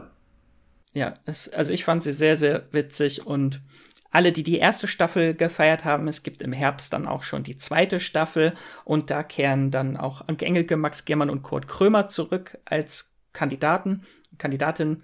Äh, und neu mit dabei sind äh, Bastian Pastewka, Klaas Häufer Umlauf, äh, Annette Frier, da freue ich mich riesig. Ich bin großer uh. Annette Frier-Fan. Äh, Martina Hill, Tommy Schmidt, Larissa Ries und Tani. Die Crème de la Crème der deutschen Comedy-Landschaft, man merkt es schon. Und sie ist ja auch eigentlich einfach zu produzieren. Also die sind, es ist ein Drehtag, sechs Stunden sind die, dort äh, geht dieser Wettstreit und dann ist ja vorbei. Also kannst in einer Woche schon äh, fünf Staffeln eigentlich drehen. Du brauchst nur genug Comedians. Willige Comedians, die sich einsperren lassen da. Dann machen wir weiter äh, von Comedy zu tiefstem Drama. Ich habe gezogen It's a Sin, Max. Oh, oh Gott. Ja, mein Herz. Ich muss es einmal kurz loswerden. La, so, alle, die die Serie gesehen haben, äh, wissen. La. Ähm, ist eine britische Dramaserie. Fünf Folgen. In Deutschland könnt ihr sie bei Stars Play gucken. Jetzt finde ich sie gerade nicht. Hier ist bei uns im Redaktionsranking auf Platz 5 gelandet.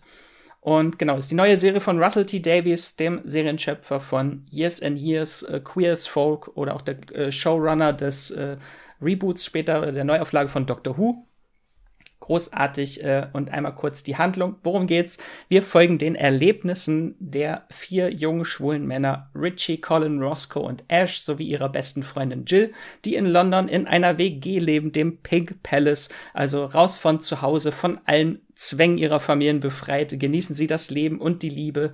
Nur leider hat die Sache einen großen Haken. Wir schreiben das Jahr 1981 und eine rätselhafte Krankheit breitet sich innerhalb ihrer queeren Community aus. Zuerst wirkt diese noch wie ein Mythos oder in Richies Augen eine Verschwörung, die Homosexuellen ihre hart erkämpfte Freiheit wieder wegnehmen will. Aber immer mehr junge Männer verschwinden plötzlich und es heißt immer wieder, sie sind zurück nach Hause.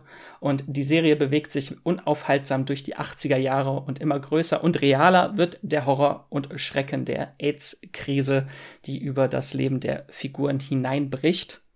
Ähm, wir haben auch, oder Esther, du hattest da kurz schon drüber geredet, über die Serie, oder wir beide in unserer äh, Juni Serienstarts äh, Vorschau, Folge 144. Und wir hatten sie auch schon in unserer Jahresvorschau mit den Serienhighlights, auf die wir uns freuen in diesem Jahr. Und es hat sich ausgezahlt. bei, ja, bei mir ist sie auf Platz 1 gelandet. Oh. Ich, ich finde sie super. Die Serie ködert äh, einen mit unverschämt charmanten Figuren und Lebensfreude und fordert dafür dann später einen sehr hohen emotionalen Tribut. Also es war eine sehr äh, emotionale Angelegenheit und die Serie ist sehr schön wie eine Collage aus vielen kleinen Geschichten über die AIDS-Krise und das Leben in der Community in den 80er Jahren in London. Und diese Zeit wird sehr authentisch und schonungslos ehrlich wiedergegeben. Ja, mir, mir ging diese Serie auf jeden Fall sehr an die Nieren. Da sind so viele tragische Schicksale und Ungerechtigkeiten, die halt auch real passiert sind. Äh, und das sind Leben, die hätten gelebt werden können, Erinnerungen, die ausgelöscht wurden. Und es sind alles äh, Dinge und Geschichten, die auch in dieser Serie verarbeitet werden, die nicht in Vergessenheit geraten dürfen. Da hat es mir sehr das hast, du, Herz, das hast du sehr schön zusammengefasst. Also äh, lasst euch auch sagen, ja, nicht ohne Taschentücher schauen. Immer, immer schon mal bereit liegen haben. ich habe derweil schon mal nach dem nächsten Zettel gekramt und es ist eine die uns Andrea vorstellen wird, und zwar Ginny und Georgia. Oha. Ja, ja, dann sind wir damit an äh, einer Serie angekommen, die wir in unserem Ranking haben, weil sie bei der Community Platz 10 belegt, der besten Serien zur Halbzeit 2021. Ich selber habe nur die erste Folge gesehen und nicht weitergeguckt, weil es mich so gar nicht interessiert hat, ähm, hat aber eine 7,4 beim Muipilot, also gibt einige Leute, die da durchaus sehr viel Gefallen daran gefunden haben und Staffel 2 ist auch schon in Planung. Es gibt zehn Folgen bei Netflix. Das war mir dann eben wirklich zu viel, um weiter zu gucken, da ich nicht wirklich Anknüpfungspunkt gefunden habe bei der Serie. Um was geht es? Um was geht's? Es geht ja um Ginny und Georgia, wie der Titel sagt. Bei Ginny handelt es sich um eine 15-jährige Teenagerin, die mit ihrer 30-jährigen Mutter Georgia in und ihrem kleinen Halbbruder Austin in ein beschauliches Städtchen zieht nach dem Tod von ihrem Stiefvater. Genau, ihr merkt schon, äh, Ginny ist 15, also so alt wie ihre Mutter war, als sie sie bekommen hat. Äh, daher wird die Serie gerne mit Gilmore Girls verglichen, weil es sich auch um eine sehr quirlige, redselige Mutter handelt, sehr äh, outgoing und sehr äh, äh, ja lebendig, äh, flirty und dann sehr äh, spannendes Verhältnis zwischen Ginny und Georgia herrscht. Aber damit hören die Gilmore Girls äh, Vergleiche auch wieder auf. Darüber hinaus haben die Serien gar nichts miteinander zu tun, außer dass sie eben auch in so kleinen süßen Städtchen spielen, weil äh, Ginny und Georgia zumindest in Staffel 1 hatte auf mich eher mehr so ein bisschen einen desperate housewifigen äh, housewifiges Feeling, weil es auch um einen Mordfall geht und um große Geheimnisse, die über den Figuren liegen und äh, düstere Vergangenheiten, die dann im äh, Laufe der ersten Staffel, ich habe mir äh, dann noch mal durchgeguckt, äh, wie es weitergeht, weil ich auch ein, zwei Texte drüber geschrieben habe, ähm, die da genau, die sich da aufrollen über die erste Staffel. Und es gab äh, leider gar nicht viele Kommentare beim Wii-Pilot dazu. Ich habe einen rausgesucht, aber von Dead Eye Dodo. Äh, die Person schreibt, ich bin zwar ein bisschen zu alt für die Zielgruppe, war aber erstaunt, wie viele wichtige und interessante Themen in so einer Teenie Soap unter Anführungszeichen heutzutage verarbeitet werden. Gibt Hoffnung. Genau, ich hatte das Gefühl, es ist so ein bisschen Mischung aus Desperate Housewives und einer klassischen Netflix Teenie Serie, wo viele wichtige Themen äh, mitgenommen werden. Genau, wenn euch das anspricht, dann äh, ist die Serie wahrscheinlich was für euch. Wie gesagt, es gibt viele Leute, die sie auch wirklich gut fanden. Ich habe auch ein paar Kritiken gelesen, dass die Serie manche Themen auch nicht so mit den äh, mit dem besten Take ähm, ähm, ja anspricht beziehungsweise nicht sonderlich gut umsetzt. Aber wie gesagt, ähm, ist äh, sehr ambivalent auch in vielen Punkten, glaube ich. Äh, Max, Esther, ihr habt beide ebenfalls gar nicht reingeguckt, oder? Nee, tatsächlich ist das auch an mir vorbeigegangen, wo ich von Anfang an gesagt habe, ich glaube, das ist nicht unbedingt was für mich. ich habe sie anscheinend gesehen, aber ich habe es vergessen. Ja, ich glaube, so, eine ich glaub, so eine Serie ist das auch.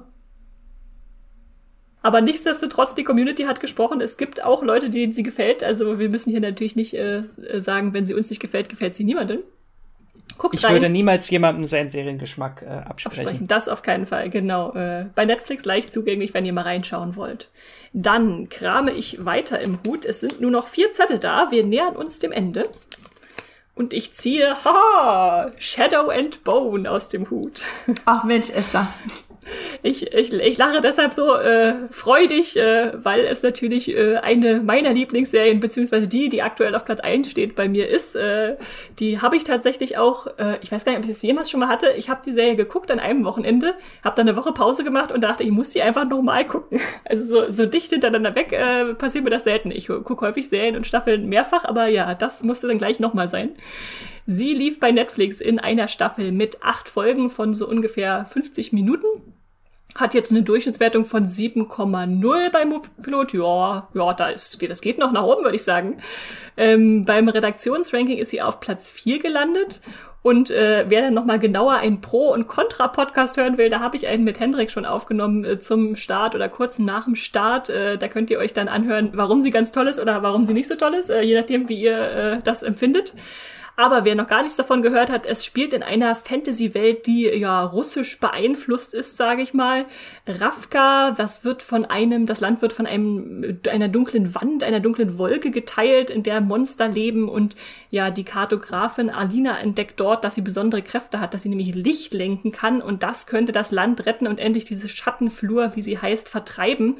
Und dann soll sie jetzt schnell ausgebildet werden. Aber die Nachbarnationen äh, sehen natürlich dann gleich, dass das eine Gefahr ist, wenn äh, Rafka jetzt wieder groß und, und mächtig wird. Und da werden dann diverse Kopfgeldjäger auch losgeschickt, auch eine Diebesbande und es gibt politische Machtspiele, es gibt viel Magie und für mich ist es so der ultimative äh, Verschmelzung von Fantasy und Heist und es ist episch und äh, ja, alles, alles vereint, was ich, äh, was ich schon immer sehen wollte in einer Fantasy-Serie.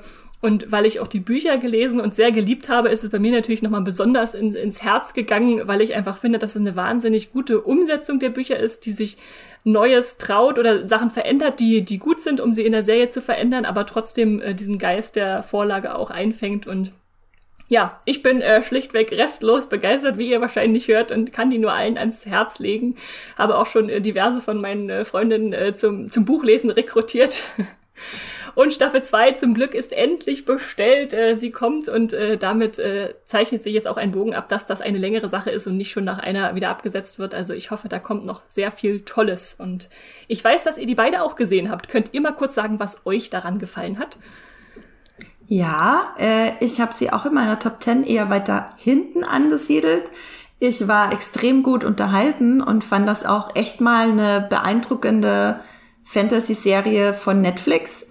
Also ich mochte tatsächlich fast alles an Sci-Fi und Fantasy von Netflix, aber vieles davon war definitiv nicht so hochwertig und detailreich produziert wie Shadow and Bone. Was ich am meisten mochte an der Serie war das Worldbuilding und die Welt generell und wie viel Produktionswert da auch drin steckte. Also egal wo sie waren, egal wer gezeigt wurde, es gab immer viel zu sehen. Es waren fantastische Kostüme, ähm, richtig viele große Sets auch, wo wirklich so hunderte Leute rumgelaufen sind. Und ich fand es einfach beeindruckend, die Serie zu gucken. Die Handlung an sich hat mich weniger beeindruckt. Das hat mich aber auch in dem Fall nicht wirklich gestört, weil es, wie gesagt, einfach extrem viel zu sehen gab. Da fehlte mir dann vielleicht auch ein bisschen der Unterbau, den du schon durch die Bücher hattest, Esther. Max, wie ging's dir? Ich auch, ich kannte die Bücher gar nicht und habe mich da so komplett neu und frisch in diese Welt schmeißen können und fand das Worldbuilding super. Die ganzen Begriffe und Namen und Orte, äh, dass man da wirklich so viel entdecken kann und äh, ich fand das einfach sehr detailreich alles inszeniert, von den Kostümen bis zu den kleinen Handgesten, die die Grischer bei ihren verschiedenen äh, Fähigkeiten äh, immer machen. Also ich habe tagelang hier irgendwie so irgendwie in der, in der Wohnung irgendwelche Posen gemacht. Hast du irgendwelche Talente entdeckt, Max? Kannst du, kannst du Wasser beschwören oder Luft oder, oder Menschen äh, den Herzschlag äh, beschleunigen? Hat, hat leider nichts funktioniert. Ja. Dann hilft nur einfach Shadow and Bone zu gucken und sich dann daran erfreuen, dass es da andere können. Deshalb genau an dieser Stelle der Tipp für diese Serie. So, der drittletzte Zettel kommt aus dem Hut und es steht drauf Calls. Nochmal eine Serie, die ich diesmal als Wildcard eingebracht habe. Eine Apple TV Plus Serie, die äh, nur äh, neun Episoden hat von etwa zwölf Minuten Länge. Also das ist ganz schnell weg, weggeguckt beziehungsweise weggehört, weil es ein ganz besonderes Format ist, nämlich eine Science-Fiction-Serie, die uns im Prinzip bei Telefongesprächen beiwohnen lässt. Und da bekommen wir dann nach und nach mit, dass irgendwas gerade passiert auf der Welt. Also im Prinzip hat jede Folge eine eigene Handlung oder eine eigene kurze Story, aber indem sich alle so zusammenfügen, merkt man, dass da gerade was, was abgeht auf der Erde und dass vielleicht eine Apokalypse bevorsteht oder vielleicht was anderes. Da gibt's dann Zeitanomalien, Doppelgänger, äh, unerklärliche Dinge und ich finde es einfach wahnsinnig spannend, so als Serienexperiment, wie das gestrickt ist, äh, dass die Serie sich da ganz was anderes traut, weil wir haben zwar ganz viele berühmte Sprecher wie äh, Aubrey Plaza, Pedro Pascal, äh, Aaron Taylor Johnson, Lily Collins, aber die sind halt nur zu hören und wir haben es als, als Hörspiel aufgezogen, das von ganz verrückten Linien, die irgendwie visuell miteinander verbunden sind und hypnotische Graphen zeichnen, um diese Gespräche zu verdeutlichen, äh, funktionieren. Und ja, das fand ich mutig, dass da mal was ganz anderes gewagt wurde, obwohl es auch schon ein Remake von der französischen Serie ist. Könnt ihr auch noch mal ein bisschen genauer äh, reinhören, wenn ihr den ersten Geheimtipp-Podcast von Andrea und mir aufruft. Da habe ich da auch schon mal drüber gesprochen. Und äh, das ist einfach für die, die ein bisschen exper experimentierfreudiger bei ihren Serien sind und Sci-Fi auch mal anders sehen wollen, definitiv ein Tipp, auch wenn er bei Moviepilot derzeit mit einer 6,9 erstmal nur bewertet wurde. Ähm, aber trotzdem sehr sehenswert, wie ich finde. Max hat es auch gesehen, das weiß ich. Ja, ich fand sie auch super. Ich habe auch zwei Folgen beim Wäscheaufhängen gehört, dann ohne Bild und habe mich dabei mehrfach erschrocken. Also es ist wirklich so wie so ein Hörspiel, wo man sich wirklich in diese Welt hineinversetzen kann oder sich darin, weil man selbst die äh, Vorstellungskraft spielen lassen will, muss und sich die Bilder selber im Kopf ausmalen muss und sie nicht präsentiert bekommt. Das fand ich sehr cool gemacht. Ja, ja. Genau, bei Apple TV Plus. Und ich ziehe den vorletzten Zettel. Da steht drauf, die Schlange. Das sagt mir gar nichts, Max. Ja, das ist eine Netflix-Serie beziehungsweise eine BBC-Netflix-Koproduktion. Ähm, acht Folgen und ist ein britischer True Crime Thriller. Und Netflix und True Crime Serienkiller Geschichten ist ja wie Erdnussbutter und Marmelade, das gehört einfach zusammen. Ähm, das ist, glaube ich, der größte Hype mit auf Netflix Serienkiller Geschichten. Ähm, und hier geht es um, auch um einen Serienkiller, und zwar um Charles Sobrage. Und das Ganze spielt in den 1970er Jahren und folgt dem Trickbetrüger Charles, der mit seiner Freundin Marie André Leclerc in Thailand schnelles Geld mit dem Handel von Edelstein verdient. In einem Apartmentkomplex schafft er so eine Art, äh, schart er eine Gruppe von Anhängern um sich, die dann mit ihm dort leben. Das Ganze ist wie so eine Kommune später aber viele von diesen Menschen werden aus seinen äh, Fängen nicht mehr entkommen, denn er ist später der berüchtigte Serienkiller, ich glaube Bikini-Killer wurde er genannt in, der Zeit, in den Zeitschriften.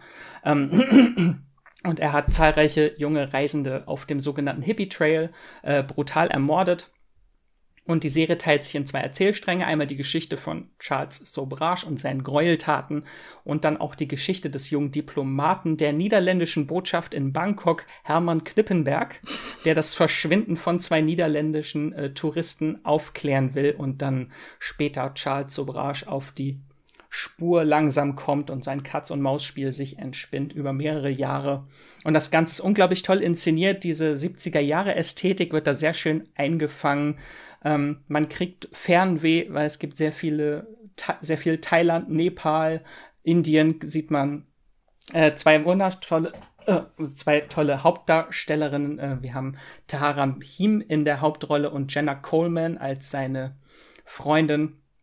Und was die Serie auch ausmacht, ist so eine verschachtelte Inszenierung mit ganz vielen Zeitsprüngen. Ich habe jetzt bei der Moviepilot Community gesehen, dass viele das auch nicht so toll fanden, weil man da schon sehr aufpassen muss. Also die Serie springt immer an verschiedene Momente immer wieder zurück und beleuchtet die aus verschiedenen äh, Perspektiven. Das fand ich aber eigentlich ganz cool gemacht. Bei der Community ist sie im Ranking auf Platz 4 gelandet. Insgesamt hat sie eine Bewertung von 4,7 und da habe ich auch noch ein paar Zitate mit raus gezogen. Ich wollte diese Serie zuerst gar nicht schauen und konnte dann nicht mehr aufhören. Sehr spannend, fesselnd, irritierend. Man blickt in menschliche Abgründe, tatsächlich nichts für zwischendurch, da man aufpassen muss, um die Sprünge und Handlungsstränge, die manchmal erst später einen anderen Sinn ergeben, zu verstehen. Oder auch eine ganz hervorragende Serie, wenn man nicht nachlesen könnte, dass diese irre Geschichte wirklich so passiert ist, würde man es kaum glauben. Und was haben wir noch? Äh, so spannend und weil das Leben Regie führt, unvorhersehbar. Und wir haben auch einen Kommentar von unserem Kollegen Nikhil, Charles Sobrage, worst drinking buddy ever. gut zu wissen, gut zu wissen. Lasst euch nicht mit der Schlange ein oder zumindest nur auf Netflix, äh, indem ihr aus der Ferne zuschaut. Dann ziehe ich unseren letzten Zettel und ja. was steht denn da drauf? Ach, wie schön. Äh, es steht Cobra Kai Staffel 3 drauf, Andrea. Ja, ich finde das total lustig, weil ich war gerade gespannt, welche Serie du sagst. Und tatsächlich habe ich noch zwei Serien auf meinem Zettel Was? stehen, die wir noch nicht genannt haben. Esther dreht ihren Hut um, aber es ist kein Zettel mehr drin. Nein! ähm, da ist wahrscheinlich eine Serie unter den, äh, unter den äh, Tisch, Tisch gerutscht oder du hast aus Versehen zwei Zettel. Keine Ahnung, was passiert ist, aber ich werde nicht auflösen jetzt, bis ich mit Cobra Kai durch bin, welche Serie wir noch nicht genannt haben. Also einmal ganz kurz zu Cobra Kai, da halte ich mich kurz, weil wir haben einen ganzen eigenen Podcast, eine, äh, nee, nicht einen Podcast, aber eine Podcast-Folge aus dem Januar äh, zu der dritten Staffel von Cobra Kai, den ihr euch anhören könnt. Da haben Max und Jenny und Yves, unser Videoredakteur, über die dritte Staffel geschwärmt oder auch kritisiert. Äh, was es da so zu schwärmen und kritisieren gab. Ja, Cobra Kai, für alle, die es nicht kennen, hat eine 8,1 bei Movie Pilot, wobei die dritte Staffel eine 7,7 hat. Also es ist ein bisschen zurückgegangen, aber eine 7,7 für die dritte Staffel als Bewertung ist äh, auf jeden Fall sehr gut. Und es gibt insgesamt mittlerweile 30 Folgen, also 10 Folgen pro je einer Staffel. Und es hat den dritten Platz im Redaktionsranking bekommen, also Staffel 3 von Cobra Kai.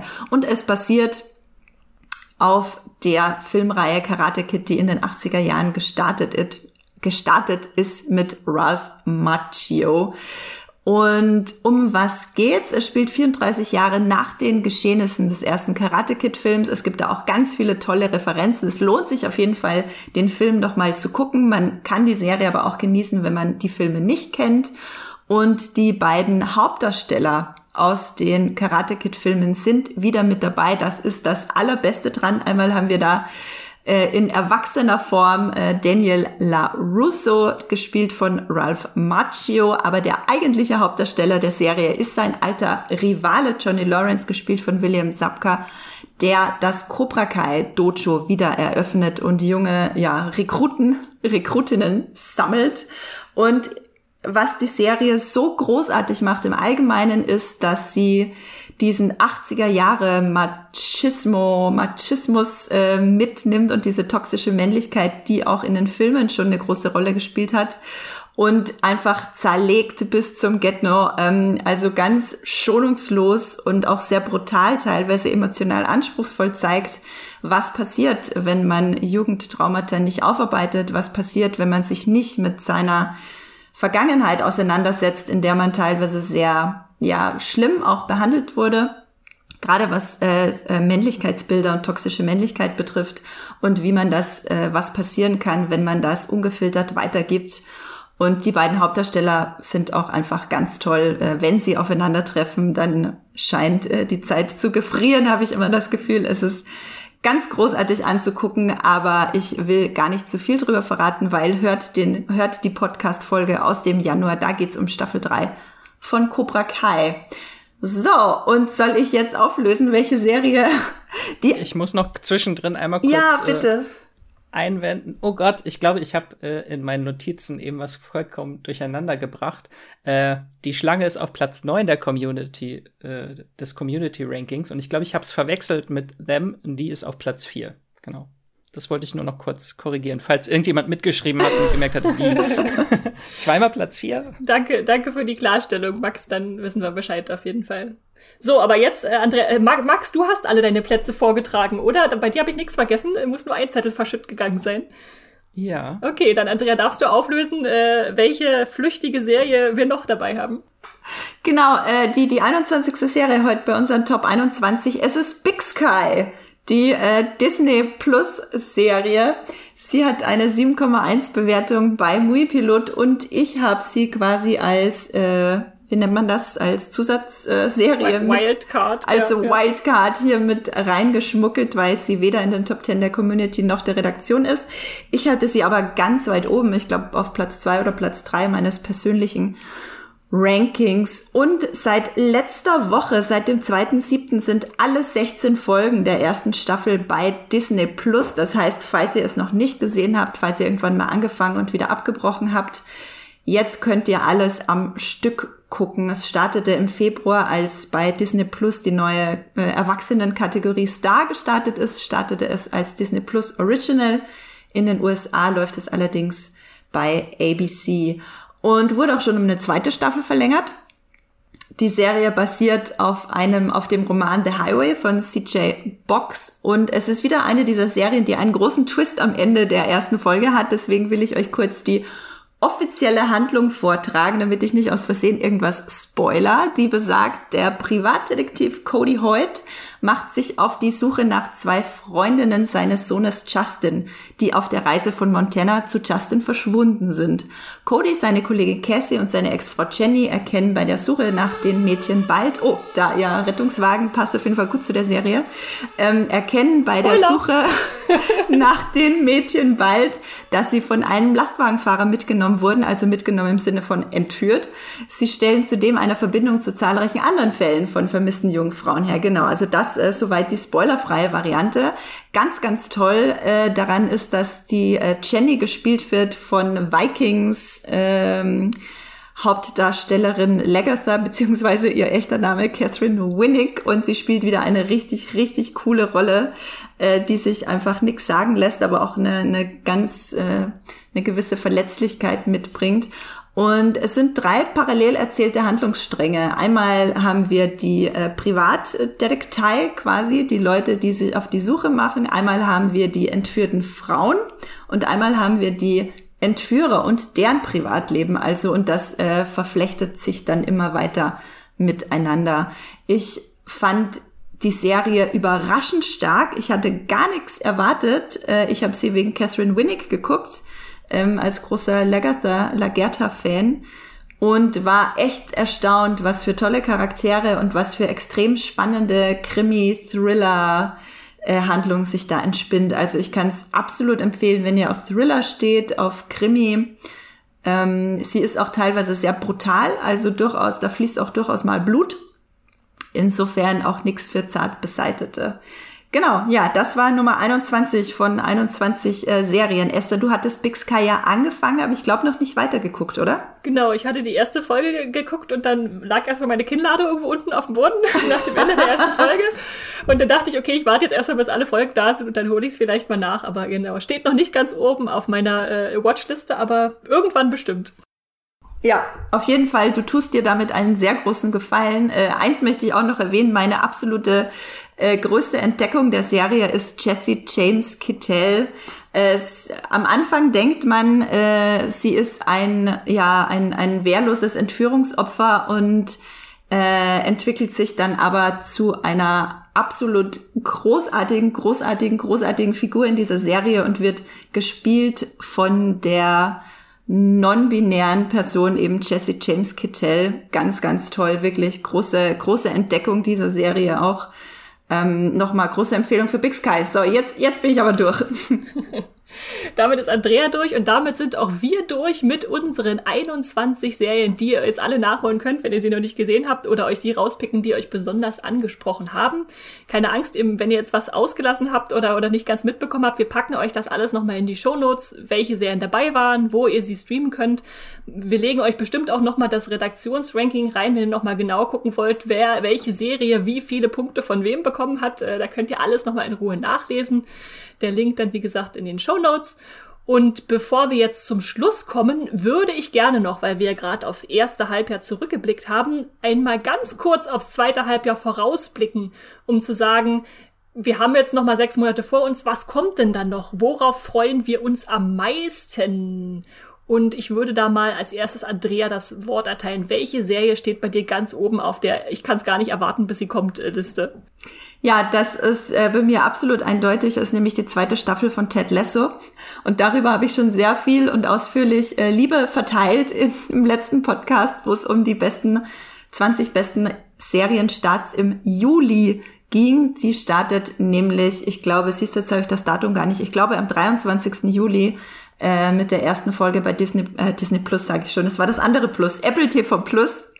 Und ich kann gar nicht sagen, wie sehr ich mich darauf freue, Jason Sudeikis wieder in dieser absoluten Traumrolle äh, seines Lebens zu sehen als ja, ähm, äh, Fußballtrainer, der ähm, vom College aus den USA in äh, die Profiliga, in die Premier League nach England kommt und dort einfach alle mit seiner mit seiner Art, seiner guten Laune, seiner Wholesomeness äh, mitzieht und verändert. Es ist einfach die perfekte Serie gerade. Ich freue mich so sehr drauf.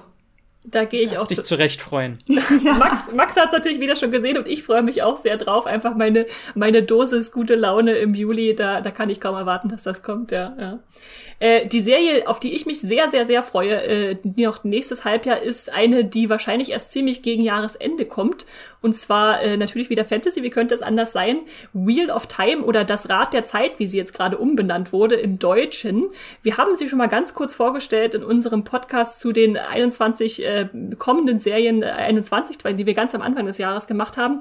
Aber inzwischen habe ich das Buch dazu gelesen und bin äh, restlos äh, begeistert, dass ich es kaum noch erwarten kann, dieses Setting zu sehen, weil das wirklich so eine wahnsinnig epische Fantasy ist, die da auf uns zukommt mit einer Gemeinschaft, die loszieht, mit ganz unterschiedlichen äh, Figuren, mit ihren Geheimnissen und Problemen. Und ich habe unglaublich viele Herr der Ringe äh, Referenzen erkannt beim Lesen, also dass dann vieles, was mir am Herr der Ringe gefällt, auch da auftaucht, aber ohne dass es jetzt irgendwie kopiert wirken würde oder so, sondern eher so vom Maßstab, von der Größe, die da in der Welt aufgemacht hat, mit dem wird, mit dem Kampf von Gut und Böse und den weiblichen äh, Magierinnen, den Aes Sedai und Schwertkämpfen und dunkler Magie und oh, das ist äh, herrlich, dass jetzt endlich auch bestätigt wurde, dass sie tatsächlich dieses Jahr noch kommt. Da gab es jetzt letzte Woche einen kurzen Teaser, der einfach nur kurz äh, zu 2021 irgendwas gezeigt hat.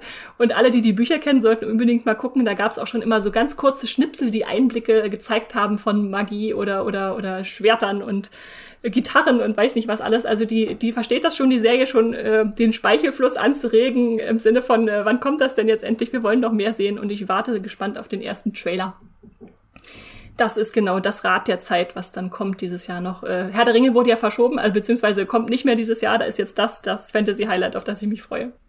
Hat denn das Rad der Zeit irgendwas mit dem Zeiträtsel zu tun?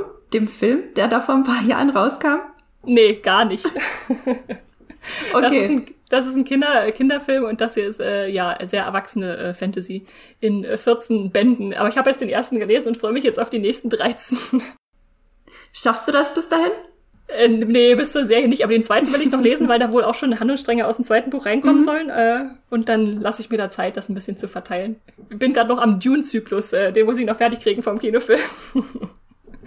Hast du noch ein bisschen Zeit? so, Max, und du hast uns auch eine Serie mitgebracht, auf die du dich freust. Oh Gott, ich habe äh, Panikattacken bekommen, mich für eine Serie zu entscheiden. Äh, aber ich gehe jetzt einfach mal, du hast auch nach Vorlieben äh, entschieden. Ich gehe auch nach Vorliebe und nehme eine Horrorserie, auf die ich mich sehr freue. Die soll im Herbst starten.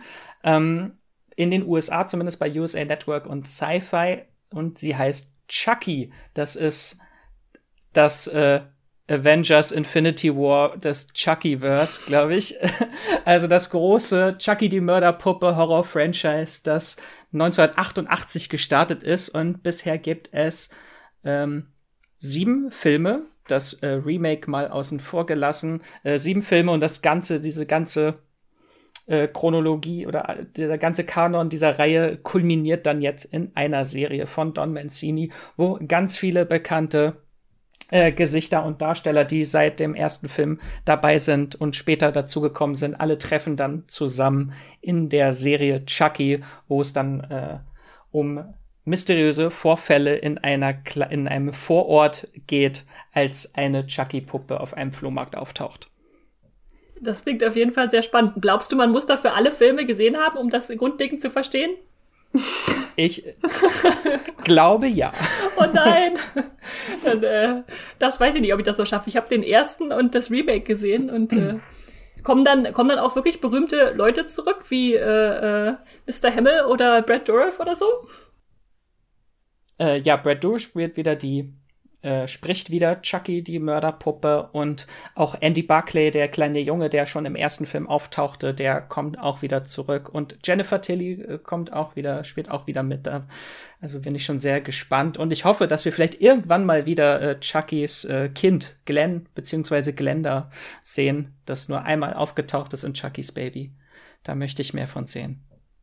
Ähm, ja, das waren unsere, kleinen, unsere kleine Vorschau. Wir haben auch schon äh, am Anfang des Jahres ja schon mal eine Vorschau gemacht, wo wir uns äh, unsere Serien-Highlights für das ganze Jahr ausgepickt haben. Viele davon kommen jetzt gar nicht mehr. Also Resident Evil kommt dieses Jahr, glaube ich, nicht mehr und äh, Herr der Ringe kommt auch nicht. Schade. Manchmal lagen wir äh, richtig mit unseren Tipps wie It's a Sin oder lagen daneben wie bei, oh Gott, wie hieß es? Die Joss Whedon-Serie. The Nevers. The Nevers. Habt ihr sie gesehen? Nee. Ja. Ich habe nur. ich möchte nicht darüber mit, reden. Ich habe nur okay. sehr, sehr mittelmäßiges drüber gehört und es dann auch bleiben lassen. Ich höre zumindest den Soundtrack ganz gerne während der Arbeit. So. äh, dann geht ein großes Dankeschön auch an euch, unsere Fans und Hörerinnen. Ähm, immer, ihr schickt uns immer tolle Botschaften und Feedback. Ähm, genau, schickt uns gerne auch wieder gerne eine E-Mail oder äh, auch gerne Sprachnachricht per Mail an moviepilot at podcast.de. Ich hoffe, ich habe es jetzt richtig gehabt. Podcast at, Podcast at moviepilot.de. oh Gott. Einfach genau andersrum. Podcast at moviepilot.de. Genau. Ähm, was waren eure Lieblingsserien 2021? Das würden wir auch gerne wissen. Was, wie sieht eure Top 10 aus? Was hat euch gefallen? Ähm, wir haben auch wieder ein paar Kommentare bekommen, unter anderem auf Moviepilot unter einem Artikel zu unserem Podcast von Alex. Ähm, Huhu zusammen, toller letzter Podcast, wollte mal darauf hinweisen, dass ihr in dem Spin-off-Podcast Stargate vergessen habt zu erwähnen. Schließlich hat das Franchise vier verschiedene Serien hervorgebracht.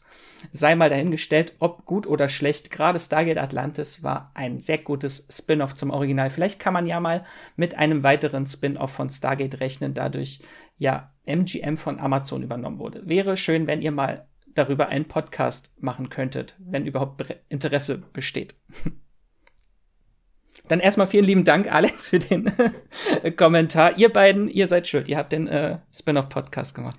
Ja, Schande, Schande auf unser Haupt. Aber es gibt wirklich, also finde ich sehr gut, dass du uns geschrieben hast, äh, welches Spin-off da auf jeden Fall noch reingehört. Ich würde nicht behaupten, dass wir es vergessen haben. Wir hatten so, so, so, so viele Spin-offs auf unserer Liste und haben uns dann eben bewusst entschieden, welche diejenigen sind, die wir gesehen haben und unbedingt nennen wollten. Aber umso besser, dass du als Stargate-Fan das nochmal auch allen anderen Stargate-Fans damit äh, ja aus dem Herzen sprichst, bestimmt. Auch einfach mal gekonnt Star Trek jetzt ignoriert. ähm, genau, und dann haben wir noch eine E-Mail bekommen von der Elisabeth. Da möchte jemand von euch gerne vorlesen. Genau. Sie hat geschrieben, liebe Streamgestöber-Crew, hier schreibt Elisabeth, danke erstmal für euren Podcast. Ich bin kein Sci-Fi-Mensch, aber Horror etc. ist voll meins. Im Juni, beste Serienstarts im Juni, habt ihr Black Summer rezensiert. Warum findet ihr, dass diese Serie Trash ist? Oder ein Film wie Planet Terror oder äh, Shaun of Dead? Äh, ich finde Black Summer sehr gelungen und finde, es stört auch überhaupt nicht, dass keine richtige Handlung vorhanden ist. Äh, sie findet es auf jeden Fall sehr künstlerisch und äh, kann dadurch euch eine neue Kategorie Episodenhorror eingeführt sehen und will jetzt natürlich von uns wissen, ja, wa warum haben wir das so beschrieben? Und äh, weil ich weiß, dass ich diesen Podcast mit Max zusammen aufgenommen habe, kann Max oh, oh. da bestimmt was zu sagen, der da Black äh, Summer eingebracht hat. Ich habe noch mal reingehört, was sie überhaupt dazu gesagt hat. Oh Gott. Äh, nee, also erstmal natürlich, es ist, ich habe gesagt, das ist von der Trash-Schmiede, The Asylum, die ja sehr viele Trash-Filme gemacht haben, diese ganzen Mockbuster. Und ich habe gesagt, das ist eine Trash-Perle. Also es ist, äh, es ist schon positiv konnotiert gewesen. Ich äh, finde die Serie auch nicht schlecht. Ähm, aber sie ist halt sehr reduziert und sehr, sehr günstig produziert. Und äh, von daher würde ich da so in die Richtung Trash auch gehen, weil sie nicht hoch anspruchsvoll ist ähm, vor allem in der ersten Staffel. Ähm, aber ich finde sie trotzdem sehr spannend, äh, hat auch Spaß gemacht zuzugucken. Und jetzt lief die zweite Staffel, die habe ich geguckt. Die wird auch, die Serie wird auch immer ernster, also sie nimmt sich sehr ernst, im Gegensatz zu Z Nation, was die andere Zombie-Serie von The Asylum ist, die, wo ja Black Summer und Z Nation so ein bisschen verbunden sein soll. Das eine soll ein Prequel sein. Ähm, ich finde sie äh, sehr interessant, äh, aber ist für mich jetzt kein großes Highlight. Ich habe sie, glaube ich, mit 4,5 bewertet. das ist Max Wertung. Ja, auf jeden Fall schrieb Elisabeth auch, nach einer Episode musste sich erstmal von den Strapazen erholen. Aber unabhängig davon ist natürlich Trash bei uns als Wort jetzt nicht immer negativ konnotiert. Also wir benutzen das vor allem auch als äh, ja, Beschreibung der Produktions, äh, des Budgets vielleicht auch. Äh, also stört euch nicht daran und ihr könnt ihn natürlich trotzdem weiterhin lieben und abfeiern. Ja, wir lieben Edeltrash. äh, genau, dann danke ich euch erstmal, äh, dass ihr mitgemacht habt. Äh, und natürlich auch allen anderen fürs Zuhören. Ähm, wenn ihr uns unterstützen wollt, dann und euch der Podcast bis hierhin gefallen habt und ihr bis hierhin dran geblieben seid, dann äh, Äh, abonniert uns gerne bei Spotify, Apple Podcast, Podcast Addict oder einfach der Podcast-App eures Vertrauens. Klickt auf die kleine Glocke, falls es eine Glocke gibt oder falls ein äh, Abonnieren-Button steht, äh, gerne. Dann werdet ihr immer benachrichtigt, wenn neue Folgen da sind. Und wenn ihr uns ganz doll lieb habt, dann schreibt ihr uns auch gerne eine kleine Bewertung bei iTunes äh, oder Podcast Addict äh, mit einem kleinen Kommentar äh, warum ihr uns so gerne zuhört. Also äh, würden wir uns immer gerne drauf freuen oder schickt uns einfach gerne äh, Kritik, Verbesserungswünsche, alles, was ihr möchtet, was ihr uns zu sagen habt, äh, als E-Mail an podcast.moviepilot.de oder ihr könnt uns auch auf Twitter kontaktieren oder dort folgen. Da sind wir zu finden unter streamgestoeber. Ohne Ö mit OE. Ähm, Andrea, wo könnte ich unsere Fans denn außerhalb des Podcasts lesen, hören, kontaktieren, fühlen, schmecken, ich weiß nicht. okay, das geht ein bisschen zu weit. Aber äh, äh, lesen könnt ihr mich auf jeden Fall außerhalb des Podcasts. Und da ähm, bei Muipilot, muipilot.de, da schreibe ich Artikel unter meinem äh, Nutzernamen Science Fiction, beziehungsweise unter meinem äh, Klarnamen Andrea Wöger. Und ähm, bei Instagram und bei Twitter, genau so heißen die beiden Social-Media-Dienste, da findet ihr mich auf jeden Fall auch unter meinem Namen Andrea Wöger, beziehungsweise meinem Twitter-Handle Andrea Woeger, dieses alte Ö-Problem wie bei Stream Eber. Esther, wie sieht's da bei dir aus? Ich habe zum Glück keine Ös im Namen.